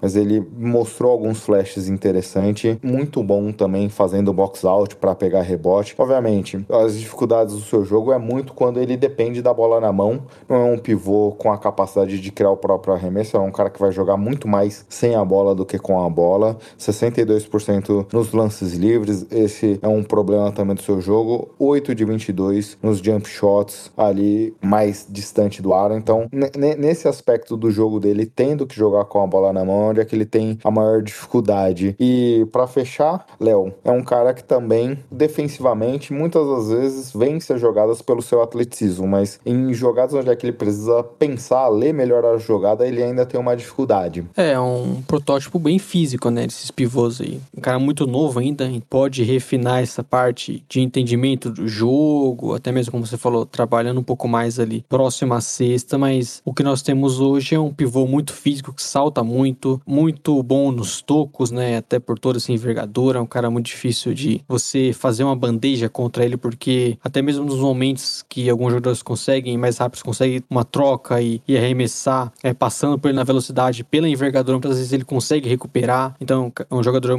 que consegue contestar muito bem o arremesso por conta da parte física. Então, deve ser essa máquina de, de tocos e não é um jogador, como você citou, que vai te trazer muito um arsenal ofensivo, que vai ter um arremesso de meia distância, floaters. É mais um cara para receber e já enterrar, ponte aérea. Só que pelo impacto que ele pode ter defensivamente por conta disso, eu entendo o Duran ser o pivô, tá mais se destacando ali, né? Porque você tem outros caras com a característica até parecida, mas ele, além de já ser muito bom na parte defensiva, ele é mais novo desse disparado, né? Então ainda tem muito a crescer. A gente até vendo o impacto que tem um cara como Robert Williams em quadro, acho que, que vale a aposta por Spurs. Até como você citou a questão do, do tempo ali, né? De o Potter provavelmente no seu último ano, quem sabe saindo da equipe, eu acho que já é um, o Spurs já preparando o seu pivô pro futuro. Ricardo, seus comentários sobre o Duran. Vou começar bagunçando um pouco, porque só para voltar, uma lasquinha para a escolha anterior, eu acho que o Pelicans é outro time que tem grande chance de trocar essa escolha. Eu acho que eles podem usar muito mais um veterano do que propriamente um novato, por mais que eu goste muito do Meffrey. Agora, o Spurs com, com o Duran, acho que faz sentido, porque o Jacob Poto, acho que a impressão que eu tenho é que há dois anos a gente tá esperando que ele seja trocado, né? Toda trade deadline, off-season, uhum. história, ah, Poto pode ser trocado, Poto vai ser, vai ser trocado. E nunca acontece. Acho que agora meio que, que chegamos a uma encruzilhada, né? Contrato expirante, ou vai ou não vai agora. Eu acho que a tendência é ir, né? Até pela linha de, de idade do time tudo, acho que a, a, tendência é de fato ir, até porque ele tá muito valorizado. O, o Durin, o Durin me lembra um pouco de James Wiseman, dois anos atrás, no sentido de que esse é um cara que ele domina física e atleticamente o jogo, mas ele precisa entender um pouco mais como funcionam as coisas, né? Ele, ele, ele é simplesmente um monstro em quadra. É, é outro desses caras que se ele, é, que se ele é um ser humano, eu tô um passo atrás na evolução, né? Todos estamos, porque esse cara é também mais um monstro. É, não. Esse cara é, é, é sacanagem, né? É, é, é, complicado. Agora, ele é um cara que domina, e eu, eu acho que isso não é um grande problema, assim, o cara dominar física atleticamente o jogo, porque ele produz de fato. É um grande protetor de aro, é um, um reboteiro muito produtivo, né? Então, assim, não, não quer dizer que isso seja um problema. Um finalizador também, né? Como vocês disseram, 70% de aproveitamento dentro do garrafão, sabe? É, isso até sem, eu, eu, assim, nessa última, nessa temporada universitária, ele jogou um jogo de armação fraco no time dele, né? Então, assim, ele vai ter armadores melhores jogando na NBA. Então, acho que a tendência ele até ser mais produtivo na NBA, até por causa do espaçamento também. Aliás, falar do espaçamento é, é ficar rodando no mesmo ponto, porque eu acho que, assim, o espaçamento ajuda 99% dos prospectos, né? É muito mais fácil você jogar com espaço do que afunilado, preso no meio de quatro pivôs no basquete universitário, né? É, agora, o, o, o Durin, como eu disse, eu não acho que seja um problema o cara dominar física atleticamente o jogo. Eu só acho que, assim, para ele dar um próximo passo, ele tem que entender melhor o que acontece em quadra, que é um pouco uhum. que a gente vê com o Wiseman, né? O Wiseman chegou na NBA, ele, ele fazia números, assim, ele, ele conseguia jogar no, no Warriors, mas você vê o primeiro jogo dele, parecia que ele mal sabia fazer um bloqueio pro Stephen Curry, sabe? Uhum. É, era estranho, tinha uns ângulos estranhos, né? Ele não sabia direito se posicionar. Então, assim, é um cara que domina muito pelo instinto, pelo físico atlético, mas ele vai ter que aprender um pouco o jogo, especialmente na NBA, que, que também, por causa do espaçamento, é, as defesas são bem mais refinadas do que até o que a gente vê no basquete universitário, né? Exato. É, é muito isso. Até pegando um outro exemplo, pra gente ver como o Robert Williams demorou para conseguir ser o que a gente tem visto no Boston essa temporada. É, era um cara que tinha muito esse potencial físico e não conseguiu transportar isso pra NBA até essa temporada, basicamente no ano de contrato. Cometia muita falta, né? Uhum. É complicado ser um pivô, né, NBA? Pode falar, Sabrito. Não, não, desculpa, gente. É, é exatamente isso, né? Não é, não é simples. O, o jogo, acho que ele ficou. Embora o jogo ele fique. O espaçamento torne ele mais simples, digamos assim, para o talento individual aparecer, o jogo da NBA é mais complicado de, de, de, você entender de fato do que o universitário, em que você tem vários, digamos, atalhos, né? Você tem muita, por exemplo, defesa zona em espaço muito curto. Então você, jogadores como o Jalen Duren, que não tem uma noção muito avançada do jogo, eles são bastante protegidos por, certo, por certas condições do basquete universitário, sabe? E na NBA não é bem assim. Na NBA ele vai ter que marcar espaço, por exemplo, que é uma coisa que, que é instável no basquete universitário, né? Teve bons resultados marcando, saindo do garrafão, marcando alguns jogadores, outros já foram bem mais bem sucedidos contra ele, né? Usando fintas especialmente. Então é uma coisa que a gente vai, vai meio que ver aí mais para frente como ele vai se adaptando. A tendência é sempre aprender, né, cara? Esses caras são muito jovens. Exato. Sobre o Duran, de maneira geral, tenho visto alguns mocks já trazer ele um pouquinho mais para baixo, mas talvez pela parte refinada do seu jogo, mas tem muito talento ali. Um cara que tem subido bastante nos mocks, Léo, é quem você selecionou na décima escolha pro Wizard. Dyson Daniels, armador, né, que esteve na J-League, 19 anos. É um cara, um tipo de jogador que eu acho que tá em moda, né? Aquele armador alto, com muita envergadura e até visando, né, a escolha pro Wizards para ser o companheiro ali do Bradley Bill. O Bill que tem muita bola, né, que é um jogador que precisa bastante da bola na mão. Acho que o Daniels pode ser um complemento bem interessante. Primeiro defensivamente, né, todo o talento que ele tem, interceptando de passes, podendo marcar mano a mano e utilizar bem a sua envergadura para contestar arremessos, bloquear. Então, eu acho que é um jogador que pode ser um bom parceiro pro Bradley Bill. E pela questão, né, de como ele foi evoluindo ao longo da temporada, já se mostrando um jogador que consegue infiltrar, utilizar o seu tamanho para finalizar contato, é de infiltrar também e passar muito por fora pro perímetro. É algo que a gente vê bastante na NBA hoje. E tem essa qualidade. O arremesso dele é verdade, não é os mais confiáveis, mas foi melhorando ao longo do tempo. Então, creio que não vai ser um problema para ele. E por todo esse biotipo físico, pela questão do encaixe com o Bradley Beal, acho que vale a aposta. É um jogador que tá crescendo. Não sei nem se na, na NBA mesmo vai sobrar nessa décima escolha aqui pro, pro Wizards, mas eu gosto bastante e, e, acho que o encaixe ajuda. E o tipo de jogador que ele é hoje, cada vez mais estamos vendo na NBA, né? É muito comparado com o Murray, por exemplo, até mesmo com o Josh Gidey. Então eu, eu acho que é uma escolha que tende a ter um bom valor aqui pro Wizards. É uma aposta muito boa que pode dar muito certo. Só para complementar, o Daniels é um australiano, 11 pontos na D-League, 6 rebotes, 4 assistências, quase 2 roubos de bola por partida. Você comentou bem, é 25% das bolas de 3, mas quando a gente olha os últimos 8 jogos, 46% ele foi melhorando bem ao longo da temporada. Ele pode marcar muitas posições, ele também melhorou ao longo da temporada sua visão de jogo. Então é um cara bem interessante. Eu vejo um encaixe legal também com o Bradley Bill aqui, Ricardo. Em geral, gosto dele. Acho que tem algumas questões que a gente tem que levantar, obviamente. Não tem prospecto perfeito, né? Aquela história. Sempre tem uma coisinha ou outra pra gente falar. Mas eu, eu, eu gosto, por exemplo, o arremesso dele eu acho pelo menos posicionado, não em movimento. Acho que o movimento já é pedir um pouco demais. Mas o arremesso posicionado dele eu acho uma boa forma. Eu acho que ele tem um, um aproveitamento muito legal. Acho que não há motivos para a gente pensar que ele não vai ser um bom arremessador em, médio prazo NBA. Eu acho que a forma dele é, é boa, ele tem essa capacidade, esse posicionamento, essa capacidade de posicionamento equilibrado para arremessar. Ele, ele, tem uma coisa específica que eu acho que é importante para ele, porque ele, não, ele é um jogador que, pela falta desse arremesso mais dinâmico, sem pull-up, saindo de bloqueios, por exemplo, ele precisa e vai depender bastante de infiltrar. E ele tem, talvez, um dos melhores, talvez o melhor floater, mais floater entre todos os prospectos, pelo menos desse, desse topo de draft. Então, é uma forma um pouco mais avançada de você é, finalizar contra jogadores mais fortes, mais atléticos, como ele vai encontrar na NBA. Eu acho que as pequenos, os pequenos detalhes, você começa a ver coisas que, mesmo que não sejam bons indícios é, numéricos, estatísticos, digamos assim, é, você começa a ver pontos de otimismo em relação a ele. Eu acho que é isso que muitos times estão vendo. Acho que muitos times parando para de fato analisar detalhe a detalhe ele, eu acho que a tendência é ele subir, ele ganhar tração, como ele está ganhando aparentemente tração. Projeções, alguns times gostam bastante dele, porque há detalhes, há pequenos detalhes no jogo dele que são bastante, que indicam bastante otimismo. Isso sem contar a defesa dele, né? Ele é realmente um muito bom cara, um cara que está lá para defender mesmo. Talvez o, o que eu acho meio estranho nele é que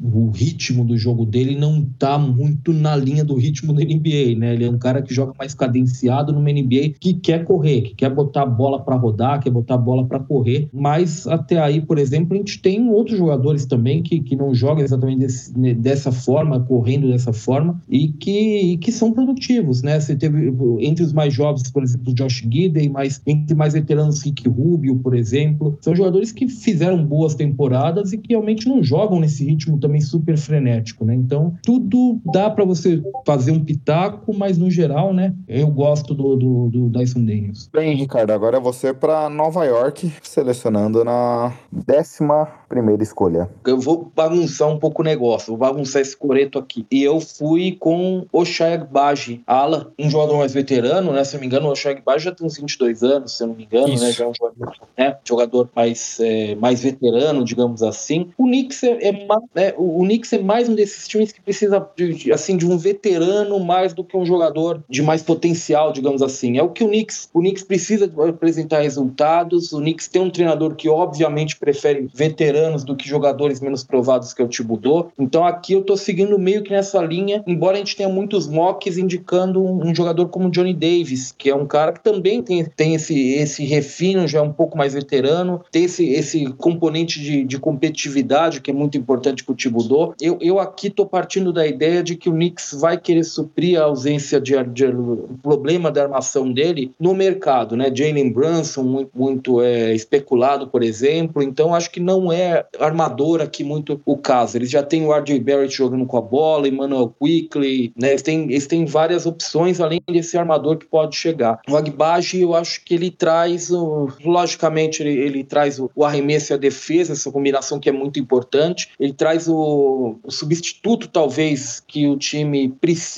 e que meio que subestimou a saída dele para o Red Bullock, com, essa, com esse componente de, de esforço, de entrega, de padre defesa versátil. É, o Agbaji, ele tem muito disso e é um jogador que, assim, eu, eu acho que ele cai nas graças de Tibudô pela própria carreira que ele traz, trilhou no basquete universitário, né? A cada ano, se eu não me engano, ele foi entrando no draft e saindo porque, basicamente, o feedback que ele recebia dos times é: você não tá pronto, melhora, melhora, melhora. E ele foi a cada ano. A cada ano ele voltou melhor e eu acho que isso tende a, a ser bem avaliado entre os times. O Agbaji é um, é um cara que eu não sei exatamente se ele vai ser melhor do que as projeções, se ele vai ser pior do que as projeções lá na próxima quinta-feira, mas eu tenho a impressão de que ele é um cara que, que ele pode surpreender, ele pode ser escolhido um pouco antes ou talvez um pouco depois do que todo mundo tá, tá projetando, sabe? Ele é o tipo de cara que cai nas graças de um time. Baggio tem uma questão também que foi fundamental nesse ponto de melhorando a cada ano, como você comentou, né, Ricardo? Melhorou tanto que foi até destaque na final, sendo um dos principais jogadores no título de Kansas nesse último ano. Ele, como a gente já falou, 22 anos, 1,96 de altura, 95 quilos, quase 19 pontos de média na última temporada, 6 rebotes, 5 assistências e mais de quase 41% no chute de 3. Quando a gente olha o catch and shoot, 45% nessa última temporada. Então é um cara que consegue se movimentar muito bem sem a bola, principalmente abrindo espaço no perímetro perímetro, 71% de aproveitamento quando ele faz o cutter infiltrando sem a bola e recebe atacando o aro, e principalmente defesa. Um bom defensor num contra um, uma boa velocidade lateral. Utiliza bem os braços longos, né, para interceptar a linha de passe. É o tipo de cara que eu acho bem difícil não traduzir isso pra NBA, né? Ser esse arremessador, esse 3D que muitos procuram, então acho que tem um bom valor para ele na liga. Já um cara, como vocês falaram, chega mais pronto, né? Até pela idade, pelo tanto que já foi evoluindo. Então eu vejo ele tendo um papel bem sólido nesse Knicks aí que precisa de arremessadores. Aí se livra de vez, né? Do Fournier, quem sabe. E, e tem nele um jogador que não só um arremessador, mas que principalmente pelo lado defensivo pode contribuir bastante. E acho que pelo que ele entrega e como ele já, acho que talvez não tenha o principal teto, né? desses jogadores aí do, da loteria, mas com certeza já sabemos o que ele vai entregar na liga e é um tipo de jogador que eu acho que combina muito com o que o Tibbs gosta, né? Então, pro Knicks que precisa de, quer, né, estar disputando mais competitivo já agora, o, o Agbai já contribui bastante nisso. O Ricardo até comentou quando estávamos fazendo as escolhas offline que veio para causar, mas obviamente não, não era talvez o que eu imaginaria ali saindo ainda pelo talento do jogador, pelo teto do que a gente espera de crescimento, mas eu acho um movimento super natural que os Knicks possa fazer. É um jogador que eu gosto bastante. É um piso muito sólido. É um sênior, como a gente comentou, mas é um piso muito sólido. Eu vejo ele sendo extremamente produtivo na NBA. Quer fazer algum comentário adicional, Ricardo? Não, só acho que realmente é o tipo de jogador que, que deve cair nas graças do, do, do Thibodeau, como eu disse. É um, muito esforçado, tem um espírito vencedor, sabe? Eu vejo ele como o tipo de cara que pode ser esse coringa para quebrar os mocks, sabe? Que alguém possa gostar muito dele lá em cima ou que realmente pela idade,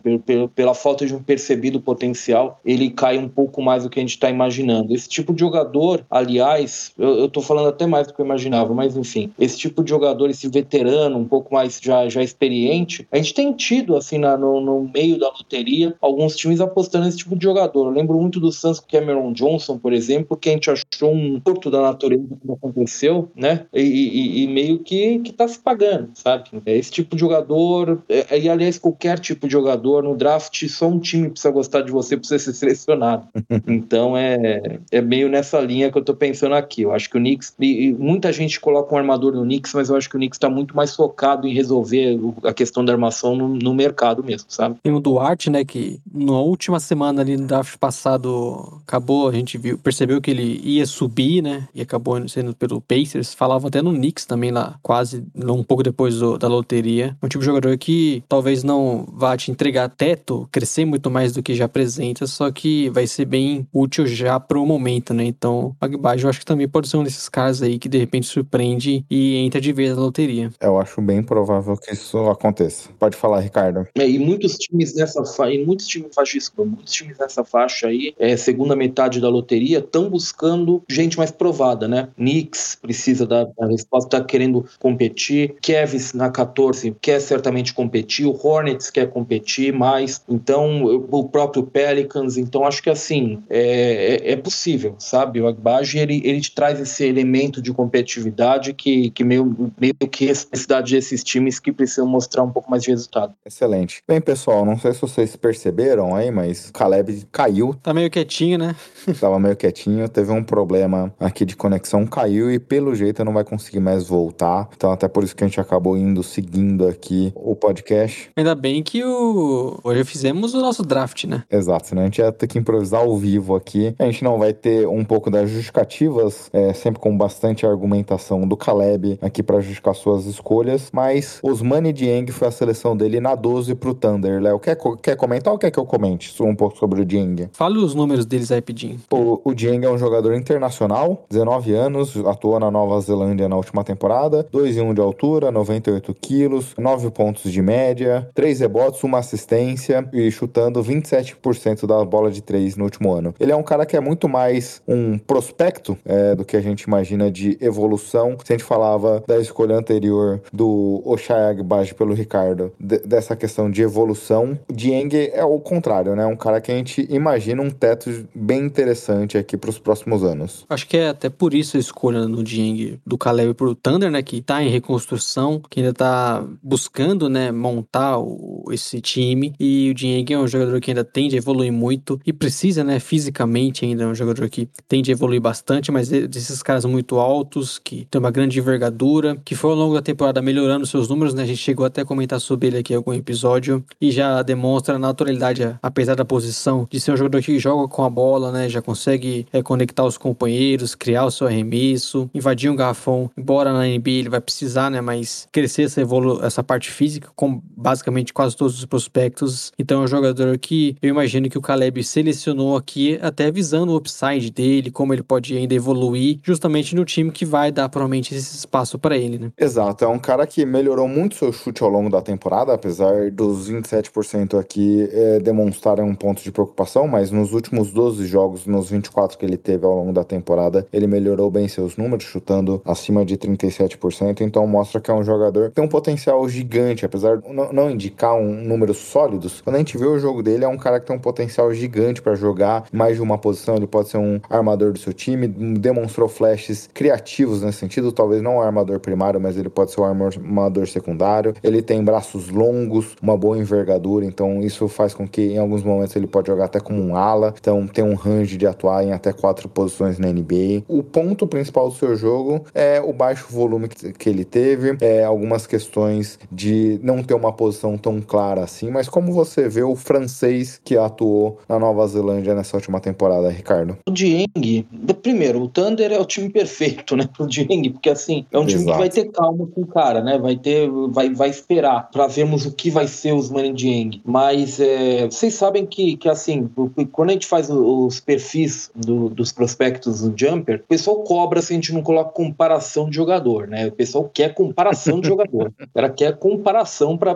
saber, né, mesmo que seja para falar que não tem nada a ver, mas ele quer comparação, e eu não pude usar a comparação que eu achei pro jogo do, do Dieng, porque meio que vai contra o que eu acho, que, que a gente tem que jogar para baixo as comparações, não para cima, né? Eu acho que a, a, coisa mais próxima que eu vi dele nos últimos 10 anos é o Giannis Antetokounmpo. E eu não estou falando que ele é o Giannis. Eu não estou falando que ele é o Giannis. Até porque físico-atleticamente o Giannis é em outro nível. Né? Ele é um monstro, o Giannis. não é isso. Ele é, mais, ele é mais baixo, ele não é tão longo. É um jogador que é menos físico do que ele, inclusive. É extremamente não físico, na verdade, o Dieng. O Dieng mal consegue entrar num garrafão no basquete australiano, porque ele realmente ele, ele se acanha a contato. Ele, né, ele até tem, talvez, o melhor recurso que ele tem, assim, a ser ser trabalhado ainda, mas o melhor recurso de finalização que ele tem em quadra fechada, digamos assim, meia quadra, é o floater, mas porque ele não entra no garrafão. Ele mesmo para, ele mesmo se força a fazer um floater. Ele não quer contato, ele não quer chegar perto, mas ele tem esse componente que a gente via no Giannis de distribuição, um jogador muito alto que, que traz a bola com muito fluidez e que consegue distribuir o jogo. Eu acho ele mais criativo, acho que ele acha passes, por exemplo, mais inesperados do que alguém como o Dyson Dyson Daniels, mesmo que o Dyson Daniels seja um criador para outros mais, bem mais avançado do que ele, né, bem mais maduro do que ele, ele, ele não é o monstro físico que o Giannis era, mas ele é tão particular quanto nesse sentido. Ele me parece um cara com um corpo de um pivô para a NBA de hoje, o corpo que eu digo a estatura, não a força física, mas estatura e envergadura, a desenvoltura trazendo a bola de um ala e a visão de jogo, a, o pensamento de jogo de um armador, sabe? É, ele não é o Giannis, gente. só reforçando de novo, ele não é o Giannis, mas eu acho que a coisa mais próxima que eu vi de um cara desse tipo, assim, com, com essa habilidade, com essa habilidade, digamos assim, bruta ainda, muito mal trabalhada, mas muito especial de passar a bola, talvez seja o Giannis, sabe? E, e o Giannis não era o Giannis também quando veio do draft, né? Era um cara de muito potencial. Não, longe. Eu acho que o que você quer dizer é que ele tem boas ferramentas que precisam ser desenvolvidas, que pode fazer com que o jogador evolua muito do que a gente viu essa transformação do Giannis ao longo do tempo. E, e eu concordo bastante com, com esse aspecto, que é um diamante, aquele ditado, um, um, diamante bruto que precisa ser lapidado, valia muito pro Giannis quando ele foi selecionado e vale muito pro Dieng aqui. Ele tem bons aspectos, bons highlights que você consegue ver um aspecto de levar bola, de passes, de arremessos, mas no todo isso daí não é sólido ainda. É bem por aí. É muito bruto, mas é muito brilho no olho, sabe? Você brilha o olho quando vê o cara fazendo aquilo, porque é, é algo especial. Agora, esse tipo de jogador precisa de muito desenvolvimento, cara. Precisa cair no time certo, treinadores certos, né? Não tem atalho com um talento como esse tão bruto. Você tem que fazer a coisa no, e esperar o caminho, tem que ter paciência. Bem, agora eu escolho pro Hornets. É, não é necessariamente a minha escolha que eu faria, mas se o Ricardo falou em chocar com o Agbage pros Knicks, aqui eu fui extremamente buro burocrático, viu, Ricardo? Porque é a necessidade do time um pivô e muita gente tem linkado o Mark Williams ao Hornets. Eu poderia ter deixado para escolha que seria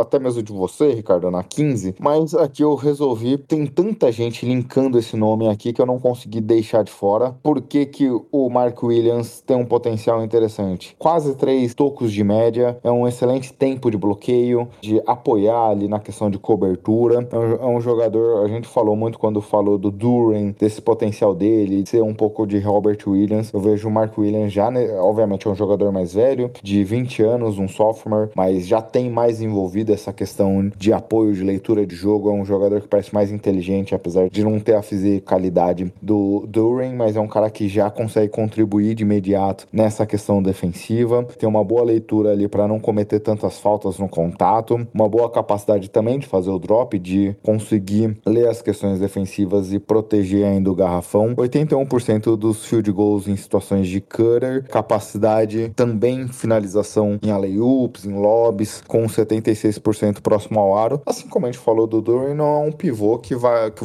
vai te demandar muito a bola na mão, que você vai conseguir ser criativo a partir dele tendo que criar alguma coisa. Mas o que, que você acha do Williams aqui nessa escolha, Ricardo? Williams, na verdade, eu gosto mais dele do que vocês, já percebi que é o Caleb. Eu, eu, né, eu, eu, gosto um pouco mais dele do que vocês. Eu acho que, assim, ele e o Duran, para ser bem sincero com você, eu não sei se há uma grande diferença. Eu acho que são jogadores, assim, arquetipos muito parecidos. O Mark Williams, inclusive, é, é maior, né? O Mark Williams é brincadeira, né, cara? O cara tem 2,18 metros de altura, 2,30 metros de envergadura. O homem é um monstro, né? Realmente, você assiste ele, os lances dele no basquete universitário, para quem não quer assistir um jogo inteiro, obviamente, ele é, claramente é uma coisa diferente, né? Ele, assim, dá, dá dó dele competindo com, por exemplo, saindo para marcar um armador de 1,80m, no, sabe, no perímetro. Assim, é muito diferente, ocupa muito espaço, é muito grande, né? E, e eu, eu, eu acho que eles são relativamente parecidos. Talvez o Duran tenha mais a explosão de. Talvez não, ele tem mais o tipo físico, né? Explosão atlética. Eu acho que o Williams tem um pouco mais de recurso, para ser sincero com vocês, sabe? Eu não sei se Duke foi um bom lugar para ele. Eu não sei se Duke foi um bom lugar para ele. Assim, Coach K sabe que é um técnico histórico, mas é um técnico um pouco, é, assim,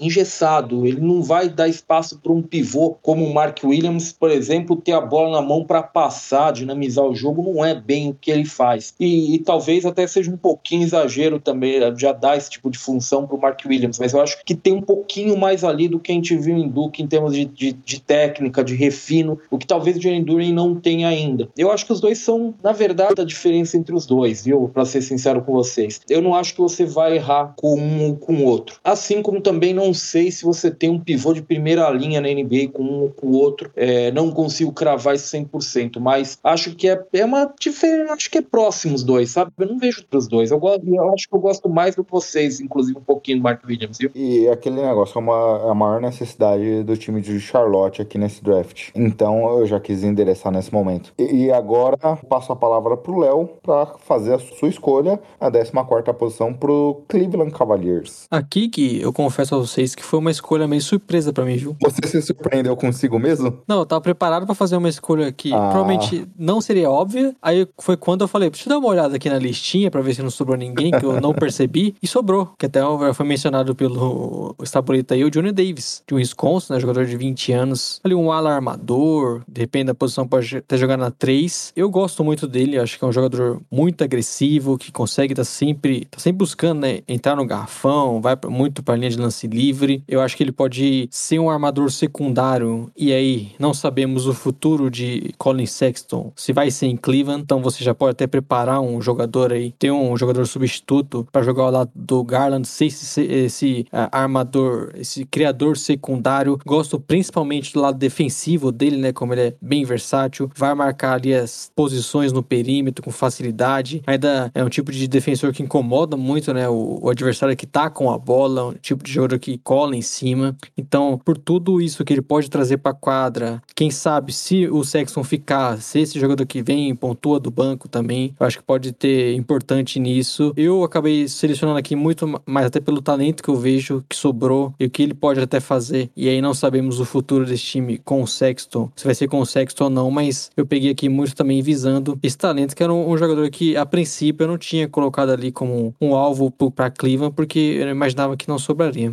Johnny Davis é um sophomore de 20 anos, 1,96 de altura, 88 quilos, quase 20 pontos de média na última temporada, 8 rebotes, duas assistências. O que, que você acha da escolha aqui do Davis para Cleveland, Ricardo? Eu acho que faz muito sentido dentro da, da lógica de pode ser o Colin Sexton e também dentro da lógica de que Cavs é um time mais um pouco à frente em termos competitivos, né? Ele faz bastante sentido, é um, é um grande competidor. Eu acho que o jogo dele, talvez ele tenha que trocar um pouco o arremesso de média distância por três pontos dentro da NBA, que eu particularmente não gosto, adoro criadores de média distância, mas a gente sabe como a NBA é jogada hoje, né? Ele não é tão consistente assim arremessando para três pontos, mas grande ponto aí é o aguerrimento do quadra, né? Um jogador que joga com, com a disposição, com a mentalidade certa. Excelente. Agora a gente vai para a 15 escolha, que é o Hornets novamente no relógio, com o Ricardo selecionando para o time de Charlotte. É, Charlotte é um time que, assim, né, você para para ver o elenco e, e, falta, embora seja um time que já, já tenha um, um estágio competitivo razoável, né? Um time que está ali na briga de play-in, durante alguma parte da temporada teve, teve chances reais de, de chegar aos playoffs. E, ele é um time que ele é um, um, um, tanto, digamos assim, anêmico em termos de, de alas, alas pivôs que te entreguem versatilidade, especialmente defensiva. O Hornets não é um bom time defensivo, né? Nessa linha eu, eu selecionei o Jeremy Sochan, né? Que é um, um ala pivô, eu acho que é um dos raros casos de um cara que realmente pode marcar cinco posições. Eu acho que esse é um cara que, que realmente provou no basquete universitário, inclusive num time que, que tinha um sistema que dava um pouco mais vazão para trocas de marcação, não era um time tão engessado como a maioria dos times da NCAA, e, e ele se saiu bem. Ele marca provavelmente as cinco posições, é o que é muito raro e que é muito importante para a NBA. Eu, particularmente, não gosto de jogadores ofensivos com tão poucos recursos como o Socha, né? Ele certamente ele joga com, a, com disposição, ele é um jogador de transição muito forte, mas assim, jogo de meia quadra, a gente não sabe direito o que ele pode te entregar ofensivamente. Eu acho que o passe dele é bom, mas ele precisa de mais espaço. Eu não acho que ele é um passador em espaço curto, por exemplo, para conduzir um pick and roll, para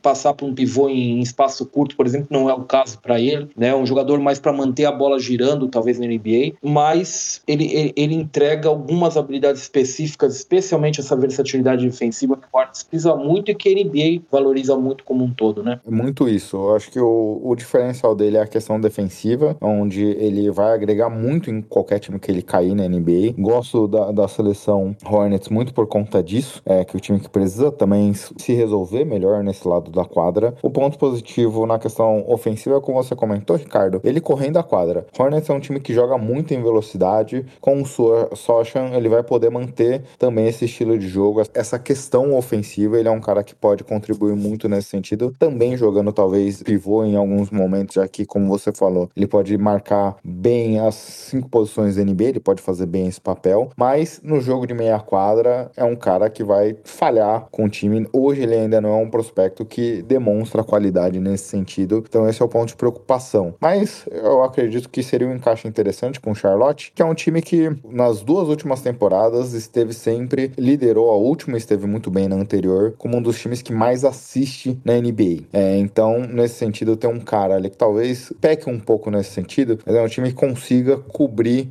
esse buraco deixado por ele, principalmente no jogo da meia quadra. Eu gosto bastante. Freshman de 19 anos, 2,6 de altura, 104 quilos, 9 pontos de média na última temporada e 6 rebotes. Agora, Léo, a escolha seguinte do Atlanta Hawks, já que o Caleb não está aqui para fazê-la e você já fez a anterior, eu comento um pouco do Tyree, Tyree Eason, que foi a escolha dele, um sophomore de 21 anos, 2,3 de altura, 97 quilos, 17 pontos de média, 6 rebotes, 2 roubos de bola e um toco na última temporada. O que acho que a seleção do Caleb pro Eason aqui, que é um cara que tem uma versatilidade defensiva, também é um bom defensor, um contra um, consegue acompanhar não desliga o motor defensivo, acompanha muito bem toda a jogada, tem boas mãos. Os números dele de mais de três roubos e rebotes mostra muito essa capacidade, essa versatilidade dele defensiva, tanto no perímetro quanto nos drives, nas infiltrações. É um ala que também tem uma boa velocidade atravessando a quadra, consegue jogar muito nessa transição ofensiva e vai muito para as linhas dos lances livres pela sua qualidade aqui de drives, infiltrações, mas principalmente pelo lado defensivo. Hawks é um time que precisa muito ter jogadores que contribuam nesse lado da quadra. É um cara que pode jogar um pouco sem a bola, fazer um papel de cutter, tem um potencial de catch and shoot, mas não foi necessariamente em alto volume o que a gente viu na NCAA, mas eu gosto bastante da escolha aqui pro Atlanta. É, tem muita qualidade, né? Atleticismo chama bastante atenção e aí acho que seria pro Hawks a questão defensiva, né? Como ele pode ser bem versátil nisso e, e contribuir bastante, né? O Hawks que tem Pela, que a gente não sabe qual a condição se vai ficar. O próprio John Collins é muito comentado, né? De sair. O Weasel é uma outra característica, né? Dessa versatilidade defensiva em relação até mesmo o Collins ali, que seria da posição, né? Ofensivamente não é um cara com tantos recursos, né? Ele é muito agressivo, como você falou, consegue receber já, ir para lance livre, finalizar com contato ali no garrafão, mas não é um jogador que vai criar o seu próprio arremesso, que vai arremessar após o drible de fora. Ainda precisa é, se firmar melhor, principalmente né, no perímetro né, de arremessar de fora, mas é um tipo de jogador até pela questão atlética chama bastante atenção e, e é um desses bastante, muitos né, que tem é, nesse, nessa faixa aí no, no draft de potencial físico, aquele cara joga na posição 4, com bom defensor. Então eu acho que Caleb visou mais é isso pro Hawks e não sabemos necessariamente qual o futuro do Collins, mas pode ser até um jogador ali pra posição, né? Tinha pensado necessariamente nesse, nesse sentido, Léo, mas eu, eu gostei da, do que você imaginou ele podendo jogar de 5 em alguns momentos, até mudando um pouco o estilo do time. Eu acho que também a questão das dúvidas que a gente tem em relação ao John Collins, que sempre é envolvido em alguns boatos de troca, também pode ser um cara que venha para contribuir nessa posição. Agora sou eu olhando pro Rockets, e o Rockets aqui tentei fazer que nem o Ricardo e fazer uma escolha ousada, não pelo valor, porque o Leonardo já até comentou comigo que vê o Tai Tai Washington, quando a gente olhar futuro, ser um dos 10 melhores jogadores dessa classe, mas até pensando no talento do jogador aqui, eu trouxe eu fiz a escolha do Taitai Washington. Obviamente, quando a gente olha hoje com Kevin Porter Jr. e principalmente com Jalen Green, a gente já vê um pouco dessa posição bem resolvida para Houston. Eu só não sei o que Houston imagina do Kevin Porter por futuro. A gente viu um protagonismo muito grande, principalmente na última temporada, na anterior também, em alguns momentos depois da troca do Harden, ele também ganhando um protagonismo. Mas a gente vê muitos buracos ainda deixados pelo Kevin Porter defensivamente, muitos turnovers. Então, é, eu fui numa escolha segura aqui de cara que comete poucos turnovers, tem um volume de assistências para turnovers muito bom. Ele tem um excelente floater aqui, um 52%, 42% nos aproveitamentos de chute pós o drible, então ele tem uma capacidade de criação de jogo. Obviamente, ele tem uma inconsistência ainda nas bolas de três, ele ainda tem uma inconsistência de ser um criador de jogadas para seus companheiros, ele é um cara mais individual, pelo que a gente viu em Kentucky, mas a gente sabe de jogadores que vêm de Kentucky é,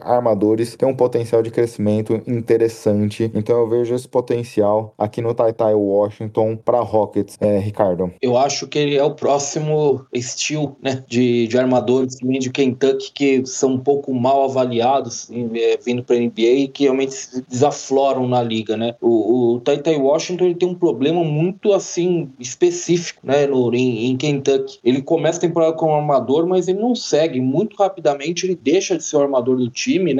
Mas escolheu o Calipari, até por, pelo elenco que ele tinha, e ele passa a jogar numa função que, assim, não, não maximiza o melhor que ele traz, né? Eu acho que ele é um jogador, ele não é atlético, mas eu acho que o jogo dele, é, o entendimento de jogo dele, especialmente ofensivo, é muito bom. Acho que a leitura de pós-bloqueio dele, o jogo de pick and roll, posicionamento para arremessar, sabe, espaçamento de quadra que vai ser muito importante na NBA.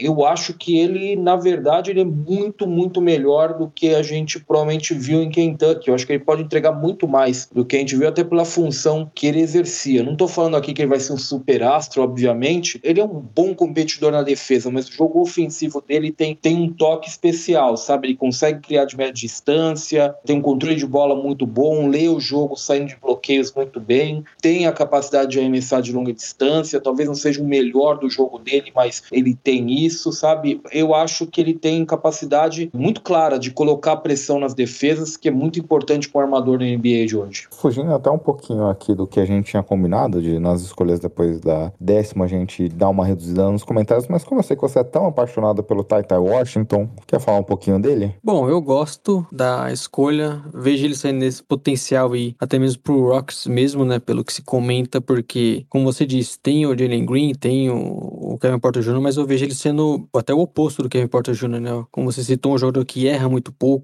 que pode ser, pode contribuir, eu vejo até mais como criador principal do que foi em Kentucky, pode mostrar muito mais, só que também sendo um jogador bem efetivo sem a bola, e considerando que ele iria jogar com Jalen Green, Paulo Banqueiro, acho que vai ser necessário isso, é um jogador que comete poucos erros, tem esse floater, é um jogador que, como vocês comentaram, né, a questão de Kentucky, mais um desses que vai sair de lá e vai mostrar já um talento melhor do que a gente viu uh, na faculdade por conta de algumas limitações que foram colocadas nele, né? Então, é um tipo de jogador que eu acho que é muito versátil, que cabe muito na NBA e pro Rockets eu acho que seria um jogador que contribuiria desde o primeiro minuto e vejo ele tendo boas características para jogar ao redor desse time que já tem muitos jovens, né? Então, já tem muito jogador que precisa da bola e, e muito cara que, até mesmo o Shengun, né, que a gente não citou, mas que também consegue jogar sendo pilar ali do ataque. Então, é um cara que eu vejo contribuindo, mesmo se for só esse cara que a gente viu em Kentucky. Mas ainda, a princípio, vejo ele sendo um jogador ainda melhor do que mostrou lá. Exato. E agora, Léo, vai pra 18 escolha pro seu Chicago Bulls. Jay Lydell, né, que é um jogador que todos os mocks colocam ele no Bulls, né, um jogador um power forward ali de Ohio State.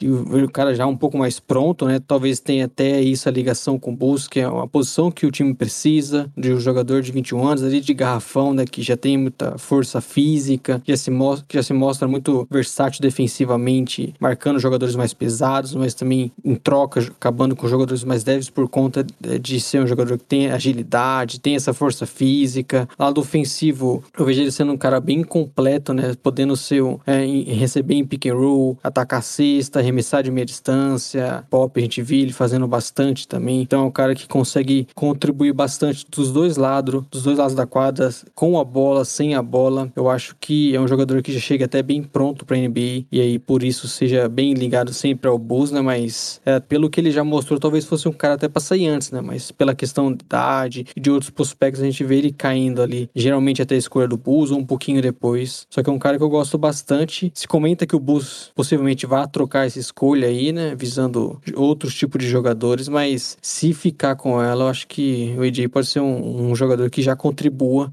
e principalmente porque o Bulls precisa, né? Então eu vejo sendo uma escolha que é por isso que é tão óbvia, né? Todo mundo que faz o mock coloca ele no Bulls. AJ Lydell, como você comentou, mais de 21 anos, 2 e 1 de altura, 108 quilos, 19 pontos na última temporada, quase 8 rebotes, 2,5 assistências, chutando para 37% da bola de 3. Ricardo, é muito ligado esse nome também por uma necessidade da posição que o Bulls mostrou ao longo de toda a temporada. Sim, ele é assim, a gente não sabe exatamente o que vai acontecer com o Vucevic, né? Muitos rumores de troca, mas ele teoricamente é o ala pivô que você espera ao lado do Vucevic, né? Pela, pela versatilidade que te entrega dos dois lados da quadra. Eu não sou particularmente fã da, do potencial como arremessador dele. Não sei se o arremesso vai ter alcance consistente para a NBA, para ser um cara para, por exemplo, as defesas realmente ficarem preocupadas com ele, tentarem fechar ele a qualquer custo. Mas, em geral, ele entrega muito do que o Bulls precisa ali na posição, especialmente se você continuar lá. Agora, Ricardo, na 19 escolha, você seleciona para o Minnesota Timberwolves. O Timberwolves vai ser oportunista, né? Eu mesmo me considero um oportunista aqui e vou num prospecto que está caindo aqui no nosso, no nosso mock, né? Provavelmente ele não vai estar tá aqui lá na próxima quinta-feira, não vai chegar aqui disponível, que é Malak, Malakai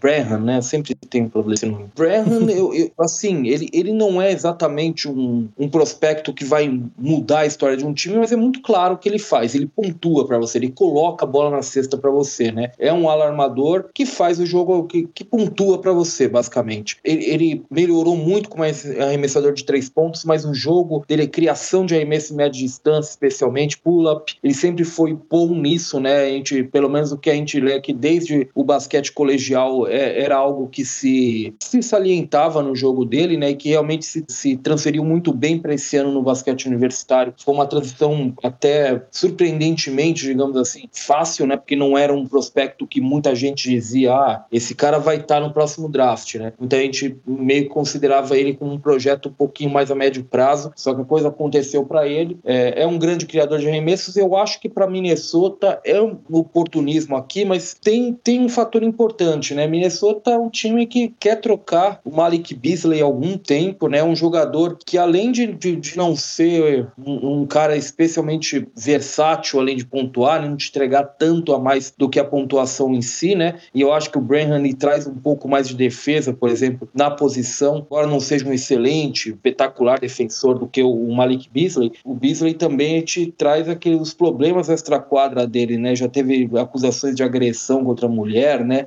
Coisas complicadas, né? E a gente vê o Minnesota nesse último ano tentando trocar ele. O Branham é meio que oportunismo, mas nesse sentido ele pode ser um substituto muito fácil, muito tranquilo para meio que repor essa capacidade de pontuação que o Beasley trazia do banco.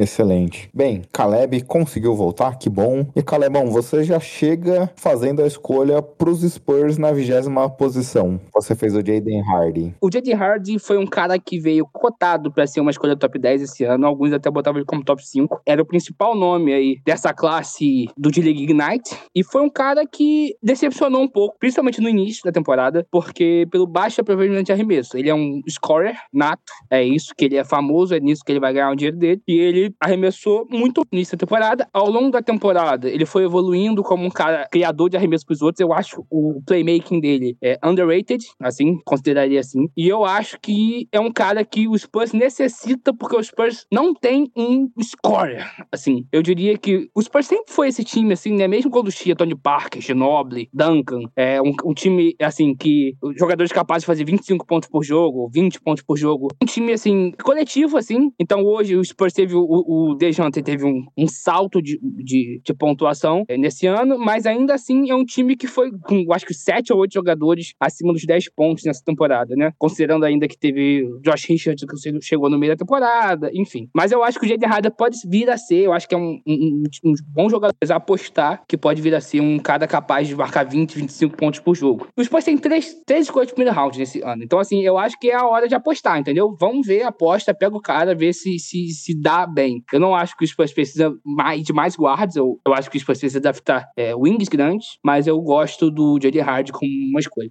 Só salientar uma coisa que o Caleb disse. Eu acho que a capacidade de passe do Hard é uma, é uma coisa que me chamou a atenção em vídeo, assim. Eu tava esperando ver um pontuador, né, né, bem, bem claro em quadro e realmente essa capacidade de passe me chamou a atenção. Talvez ele possa ter um, uma capacidade de, de pouco reformular o jogo dele para ser um cara menos tão voltado para pontuação que, que possa até ser atrativa para alguns times, sabe? Ele não é, eu acho que certamente não é um, só um criador de arremessos, embora seja muito bom nisso. Bem, pessoal, agora eu vou na 21 primeira escolha para o Denver Nuggets. Selecionei o Dylan Terry, que é um sophomore de 20 anos de idade, 2 e 1 de altura, 88 quilos. Os números, de maneira geral, não foram tão impressionantes assim na temporada na NCAA, mas ele é um cara de flashes interessantes. Ele tem 2 e 13 de envergadura, isso faz com que ele tenha uma capacidade de marcar de 3 a 4 posições na NBA, e esse é o ponto principal até para trazer trazer ele para Nuggets nessa escolha. Se ele não tiver nenhuma evolução, ele vai ser um cara que vai contribuir muito defensivamente, tem uma capacidade de interceptação de passes, tem uma boa capacidade de marcar armadores no um contra um, uma boa recuperação é defensiva e caso ele consiga evoluir, ele tem um potencial de ser um criador interessante em quadra aberta principalmente, um bom passador, de conseguir atravessar a quadra, nos passa lá a própria Nikola Jokic mesmo, tem um flash de criador criativo e meia quadra, 48% de três nos últimos 12 jogos, uma boa velocidade na transição. Os pontos principais do seu jogo negativos aqui é a questão do chute de meia distância e a extensão do seu chute de três. Mas pensando aqui no dia zero, ele chega para Denver cobrindo uma boa lacuna que é a questão defensiva e tendo um potencial gigantesco de evolução aqui no, no lado ofensivo do jogo. Falamos bastante dele né, na semana passada. Gosto muito do potencial, principalmente a questão física, na lado defensivo, mas também vejo um crescimento dele com a bola, criando para os companheiros. Acho que tem uma teria um bom jogador aí pro Nuggets explorar o Nuggets que já no último draft teve achou o Highland, né,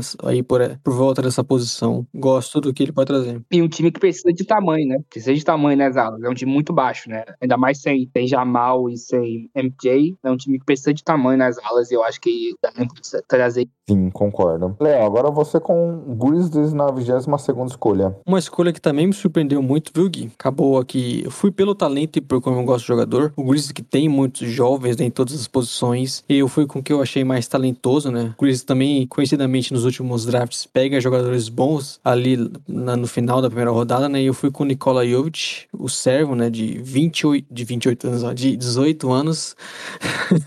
Seria bem velho assim, né? Me lembrou o filme do Adam Sandler lá, que vai avaliar o prospecto Boban Marjanovic. Aí, não, eu tenho 22 anos. Aí tem um filho lá dele de mais alto que o Boban. Não, e quantos anos tem seu filho? 10 anos.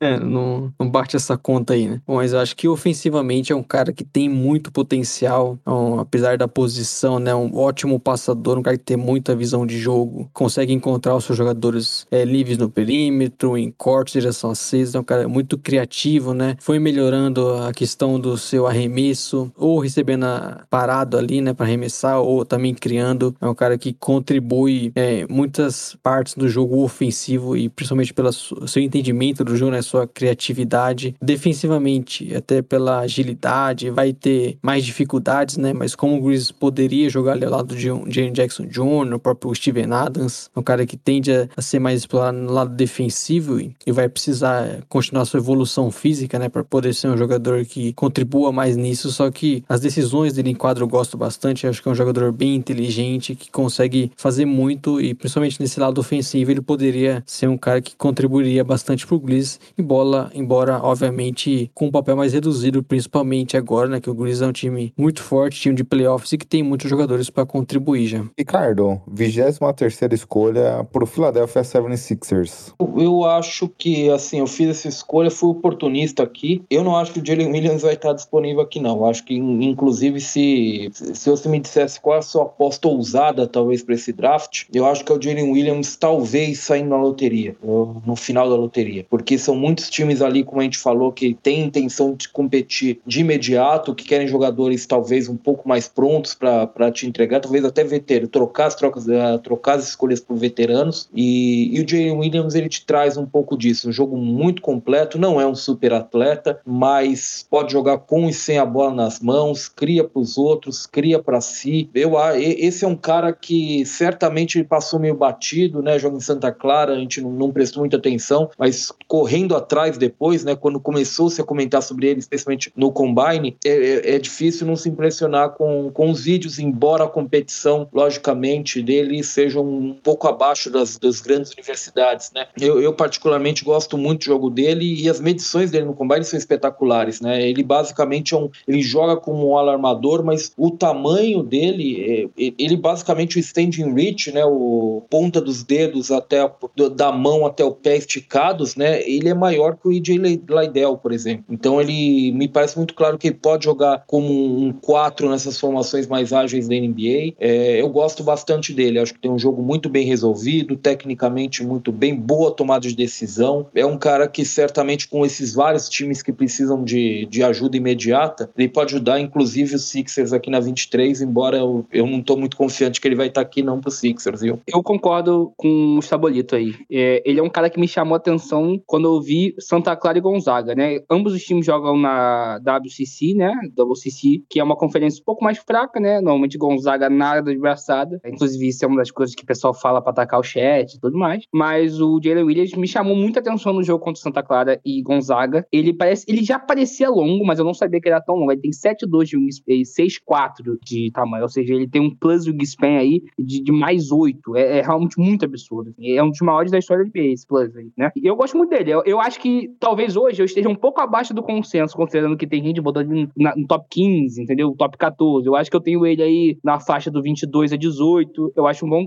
uma boa pedida para ele. Mas eu acho um bom jogador que pode realmente ajudar o Sixers aí. Foi uma escolha interessante, principalmente considerando o time aqui. Agora, Calebão, você com o Milwaukee Bucks. Então, eu fui aí no Milwaukee, eu pensei em duas alternativas. Ou um jogador que podia chegar para ajudar imediatamente, ou um jogador que pudesse ter aí um potencial aí para tentar abaixar um pouco esse salary cap do time, né? É um time que gasta muito de salário já e vale a pena, né? Porque é um time que disputa campeonato. Esse ano levou o Celtics 17 jogos e o Celtics está na final da NBA dando trabalho pro Golden State. Então, assim, é um time que, que tá lá disputando. Eu acho o Bryce McGowan uma das, um dos sleepers desse draft para ser um steal. É um cara de 6'7", atlético, é capaz de criar o próprio arremesso do drible, precisa melhorar três pontos. Ele teve, acho que, 27% de arremesso de seis pontos, mas mais de 80% de free throw. E quando a gente pensa projeção de arremesso, quase sempre você tem que olhar primeiro pro free throw. O, o, a porcentagem de arremesso, lance livre, quase sempre é um melhor indicativo do que aquele, aquele jogador vai ser como arremessador do que a, a real porcentagem de arremesso de três. Então, assim, é um jogador longo, um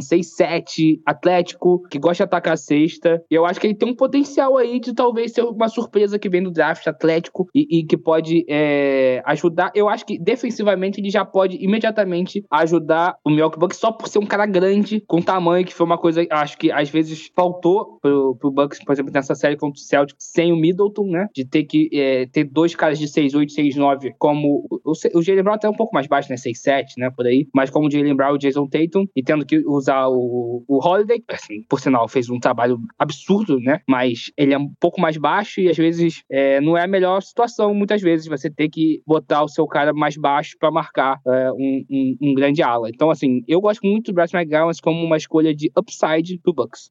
Bem, pessoal, agora eu vou na 25 escolha. San Antonio Spurs, como acho que o Léo comentou, são três escolhas nesse draft. É, já tinha endereçado Jalen Duren na 9, na 20 trouxe o Jaden Hardy. E aqui não, não acredito que se o draft se desenhar dessa forma seria a escolha dos Spurs, que concordo muito com o que o Caleb falou. O time não estaria endereçando uma necessidade aqui que é um ala maior nesse draft, que é uma necessidade clara do time hoje. Mas mas olhando o talento, eu gosto muito do Kennedy Chandler. Obviamente, hoje a gente tem as posições de armação já bem delimitadas, mas eu não vejo um substituto claro pro Dejante Murray hoje no elenco. O, até discutindo com o Caleb na preparação ali do nosso mock, ele falou: putz, mas tem o Trey Jones, mas eu não vejo o upside no Trey Jones. É um cara seguro que não comete turnovers. Eu vejo um, um potencial aqui de evolução do Kennedy Chandler interessante. Então eu tô olhando muito mais pro futuro aqui do desenvolvimento do time nessa posição. Ele poderia jogar ao lado do Dejante Murray em muitas situações. Ele tem uma boa capacidade de infiltração no pick and roll, dribles em velocidade, finalização próximo ao aro, consegue finalizar com as duas mãos, ele consegue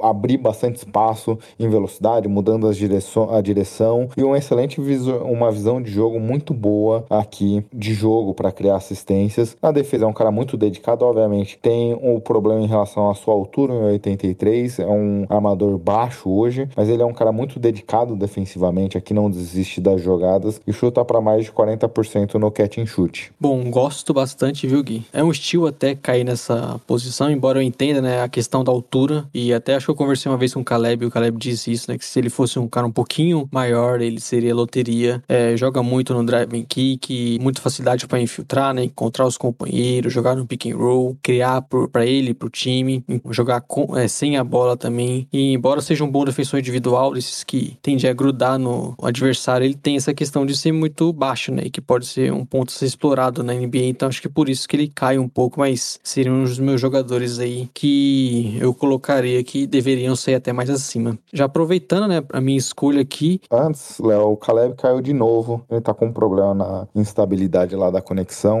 Infelizmente, acho que. É...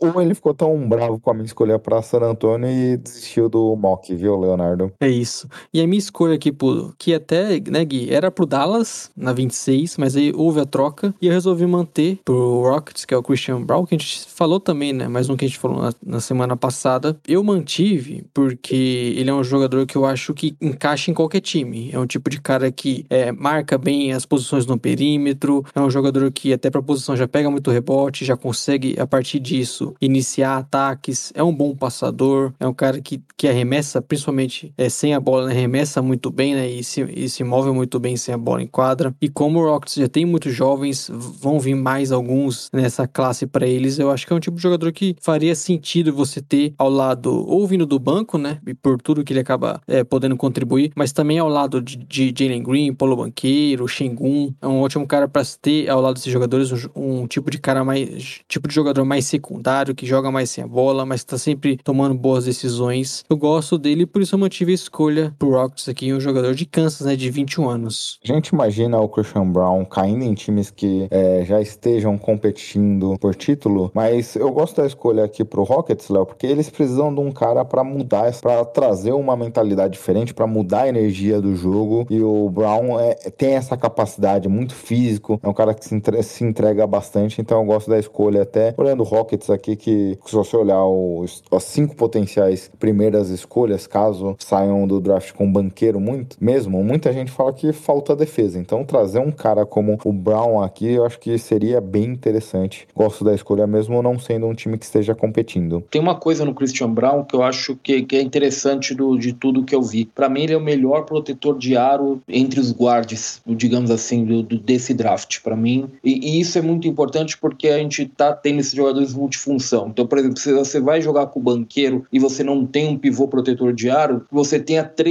alas ou, ou armadores que consigam rotacionar rápido e proteger o aro. Eu acho que Christian Brown pode fazer isso pro banqueiro, por exemplo. Bom ponto, bom ponto, Ricardo. Agora você seleciona para Miami na 17 escolha, né? Isso, vocês acabaram com os armadores, né, desse range aí do draft, né, e me deixaram um pouco em terra de ninguém ali, né? Eu, eu selecionei um cara que, mais uma vez, eu não acho que ele vai estar disponível na 27, que é o italiano Gabriele Procida. É um dos principais prospectos internacionais, é um prospecto que tem sido muito comentado nos bastidores, é, e aí eu tenho informação minha e do Vitor Camargo, do UOL, coisas que batem, a gente conversou com certas pessoas que dizem que esse cara, esse italiano, Gabriele Procida, ele é o tipo de prospecto que os mocks de analistas, por exemplo, eles não condizem com a opinião de muitos times, muitos times estão mais interessados nele do que parece. O Procida, é, é, ele é um, para um jogador jovem, obviamente internacional, ele é um prospecto muito bem delineado no, nesse molde do 3DA, né, do arremessador de três pontos, que consegue defender e, é, apesar da idade, já está muito bem delineado o jogo dele nesse molde. Eu acho que é um jogador que, obviamente, vai ter que ir para a NBA, vai encontrar um outro nível de competição. O italiano não é sequer um dos melhores basquetes da Europa hoje, né, nacionais, é, mas eu particularmente acho que não é uma loucura, sabe, ver ele nesse, nessa linha de 20 a 30, por exemplo. Eu acho que ele tem, ele é um molde de jogador que a NBA busca, no, especialmente no perímetro. Não é um cara para ser um astro, não é um criador de arremessos, por exemplo, mas ele vai defender, vai matar a bola de três e ele vai correr a quadra. É basicamente o que os times da NBA querem, né, de, de dos role players. O que joga contra o Procida é que ele teve uma minutagem muito baixa, né, Ricardo? Menos de 19 minutos por partida e um baixo volume também de maneira geral. Mas o que a gente vê de Flash é difícil ver um europeu chegando com essa fisicalidade que ele traz, uma capacidade de enterrar e tudo mais. E além disso, é um cara muito bom do perímetro, então eu gosto bastante do jogador. Eu, eu já conversei até alguns momentos com o Caleb, falando, putz, cara, se esse cara cair no segundo round, é, é um dos meus jogadores favoritos dessa posição, porque ele tem um potencial gigante. Pelo que você comenta, ele vai sair mais cedo que isso. Existe uma expectativa disso, pelo menos. Ele, ele, vai, ele vai ser escolhido na primeira rodada. Eu tenho, assim, gente me, em quem eu confio, assim, que tem um certo trânsito, me falando que, que ele é muito bem cotado por vários times ali na faixa 20 e 30. Te digo um especificamente, o Nuggets, que acabou de ser, conseguir uma segunda escolha de, de primeira rodada. O Magic, por exemplo, no, no início da segunda rodada, ali na 32 também seria um ponto, assim, muito provável de escolha. Ele não vai longe, ele não vai cair longe. Até pegando o meu San Antonio Spurs, né, Ricardo? Porque o Spurs tem três escolhas de primeiro round e eu não duvidaria o time saindo com stash ou imaginando algum stash nessa, em uma dessas duas escolhas, principalmente a 25 Acho muito provável e inclusive até por causa da presença do Spurs, eu acho que o Denver não conseguiria ir na 30. Então acho que vai, se o Denver realmente quiser ele, por exemplo, acho que vai ter que pegar na 21. E talvez se o Spurs realmente quiser ele, vai ter que pegar na 20.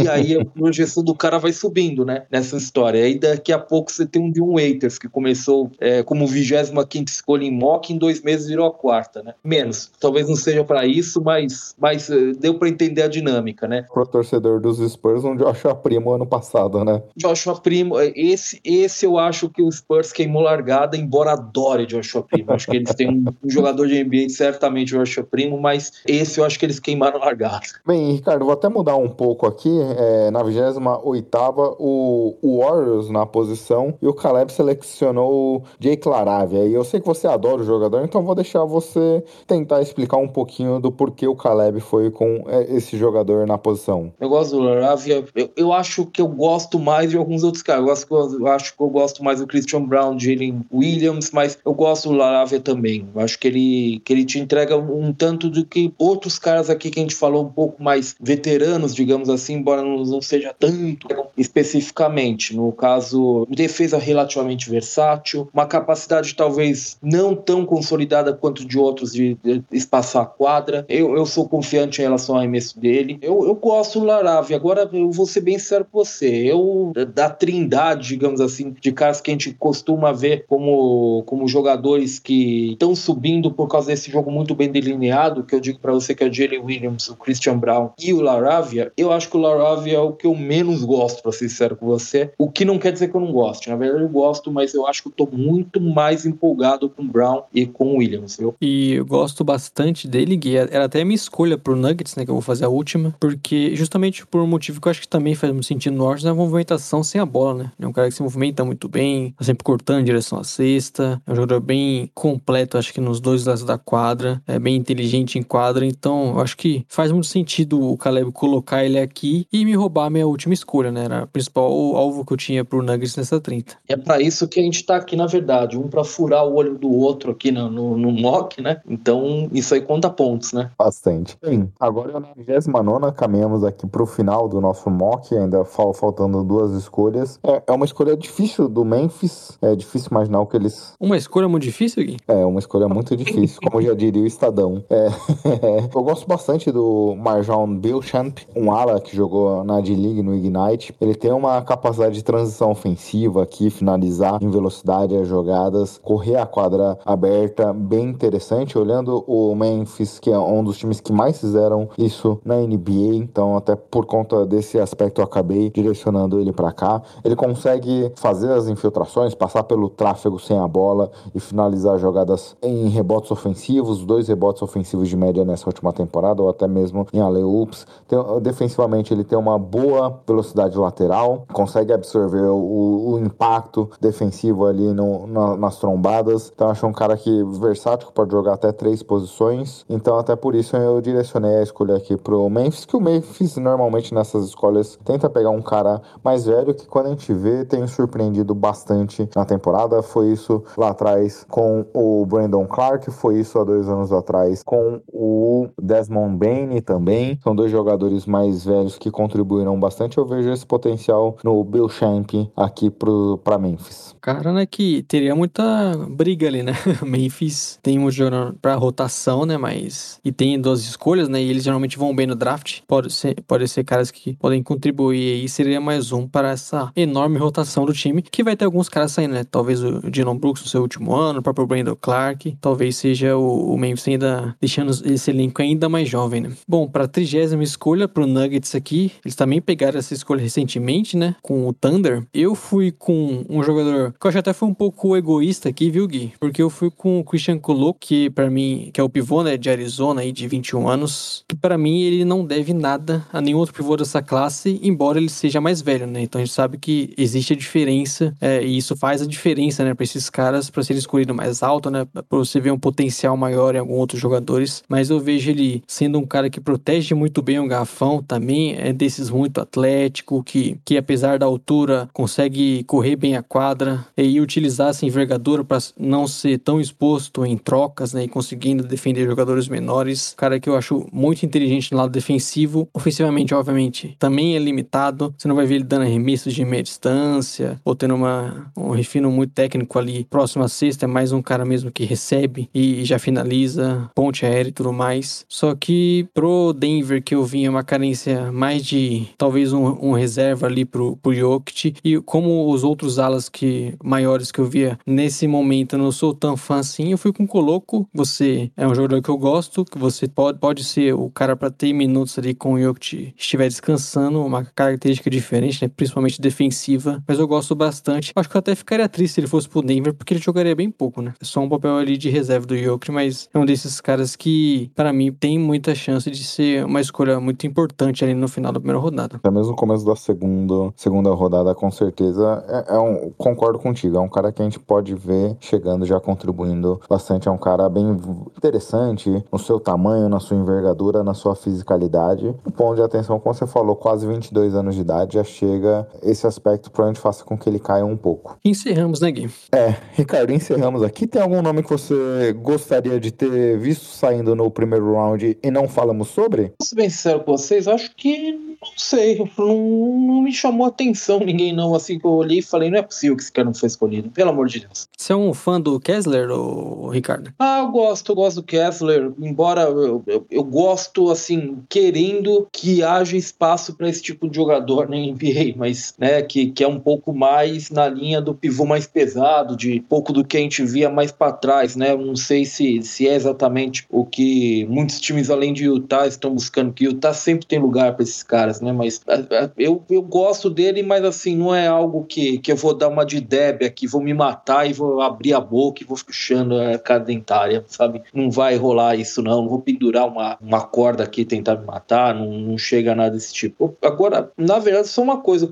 eu, eu meio que concordo com que nesse momento o Coloco não, não é tão assim diferente do Durin e do Mark Williams. Eu só acho que essa é a diferença de idade, né? Esses três anos vão fazer diferença certamente, mas hoje especificamente também não, não sei se é uma diferença enorme entre eles, não. Excelente, pessoal. Um podcast longo. Até por isso, como a gente já comentou antes, faremos um episódio à parte falando do campeão da NBA, que ainda a gente não sabe, que gravamos minutos antes de iniciar o jogo 6. É mais ou menos por aqui. Ricardo, mais uma vez, um prazerzaço gravar contigo. E valeu pela, pelas mais de duas horas aqui de gravação, hein? Imagina, gente, eu que agradeço sempre. Fico um abraço pro Caleb também, que foi voltou, foi voltou. Fez papel meu, né? Geralmente eu nas lives do Jumper que caio, volto, fico nessa aí. Ele, ele fez meio que papel meu aí, né? Hoje com a gente. É, fico um abraço para ele que tava aqui por uma boa parte aqui com a gente. E sempre que precisarem, tamo aí. Para mim é um prazer. E lógico, quando convido é por conta e risco de vocês. Excelente, é sempre um prazer. Agradecer ao Stabolito e, como o Stabolito falou também, o Caleb, porque foi uma gravação longa, né? Acho que a gente sempre tem expectativa de ser um mock, ser longo, mas acabamos até ultrapassando aqui mais de duas horas e meia. Agradecer ao Stabolito e ao Caleb que não está aqui, né? Excelente, é. Um abraço ao Caleb também, que deve ouvir depois o podcast. Uma pena que ele não conseguiu participar na plenitude. Ele que é o especialista dos Splash Brothers aqui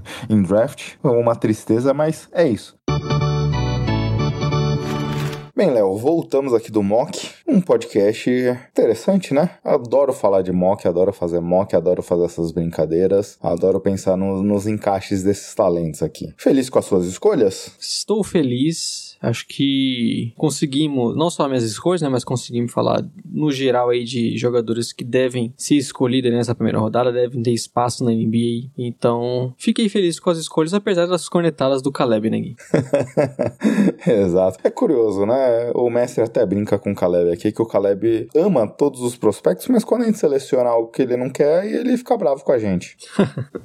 é sempre assim, né? Mas, é, obviamente, o Caleb conhece muito mais que a gente, então talvez ele esteja vendo algumas coisas que a gente não viu, mas é sempre divertido. Eu também concordo, Léo. Eu gostei aqui, gosto dessa dinâmica. A gente precisa pensar, Léo, pra próxima temporada aqui, se aprofundar mais nesse tema, pra fazer que nem aqueles canais lá que fazem 50 mock drafts antes do draft oficialmente.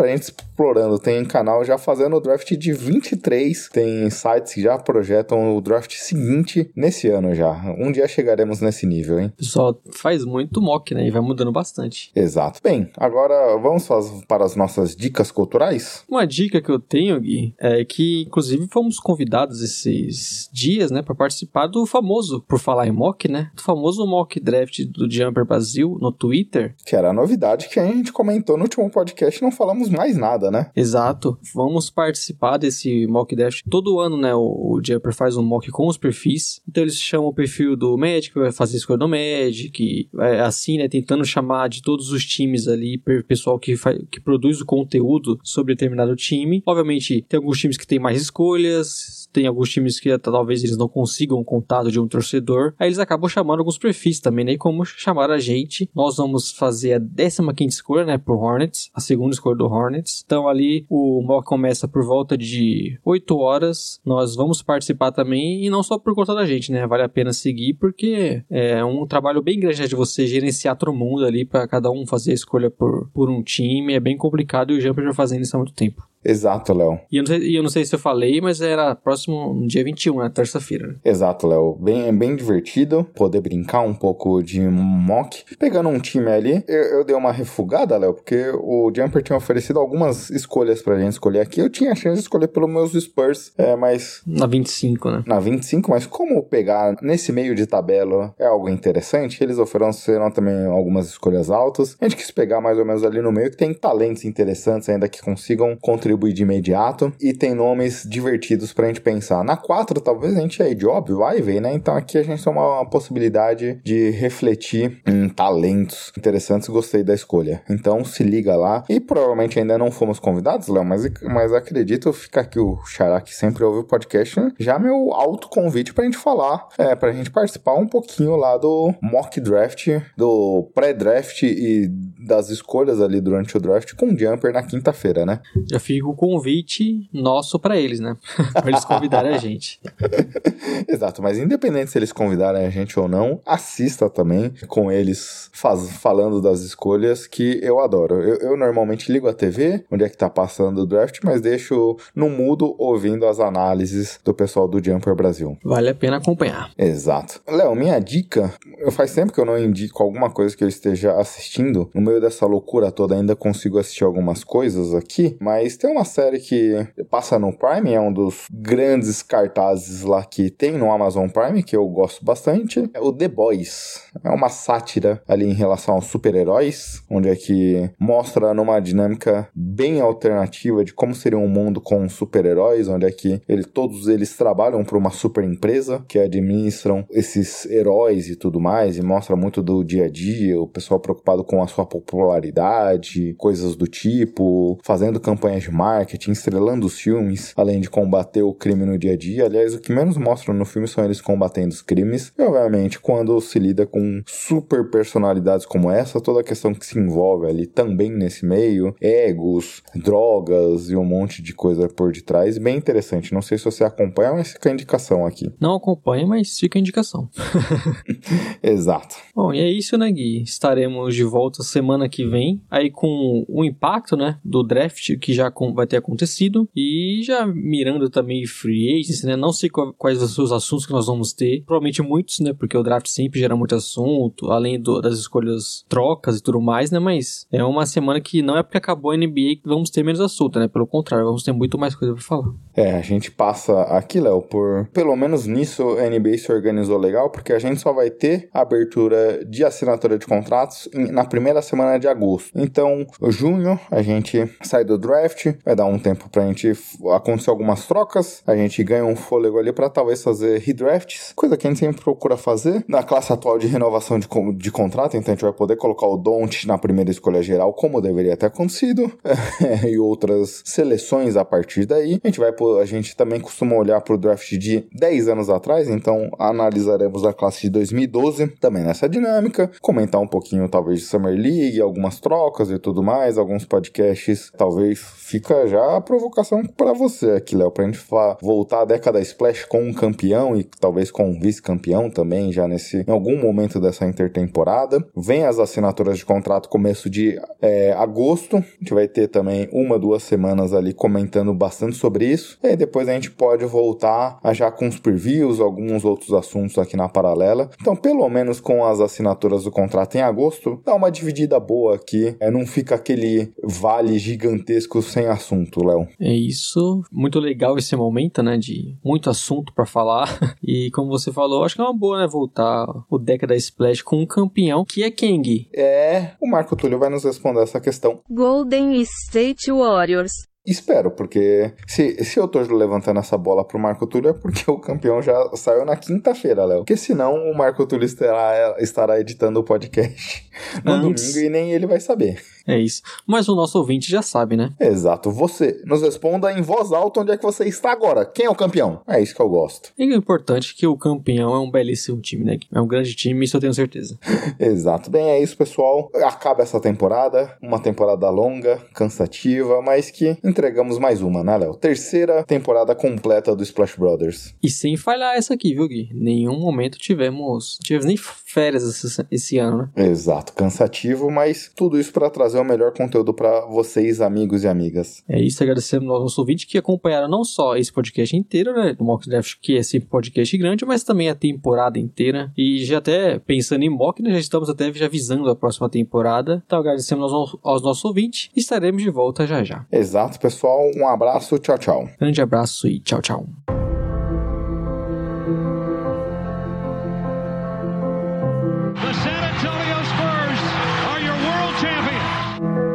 Oh, by James. 15 fourth quarter points by Kawhi Leonard. It's good. Kevin Durant from downtown. Bryant for the win. Bang!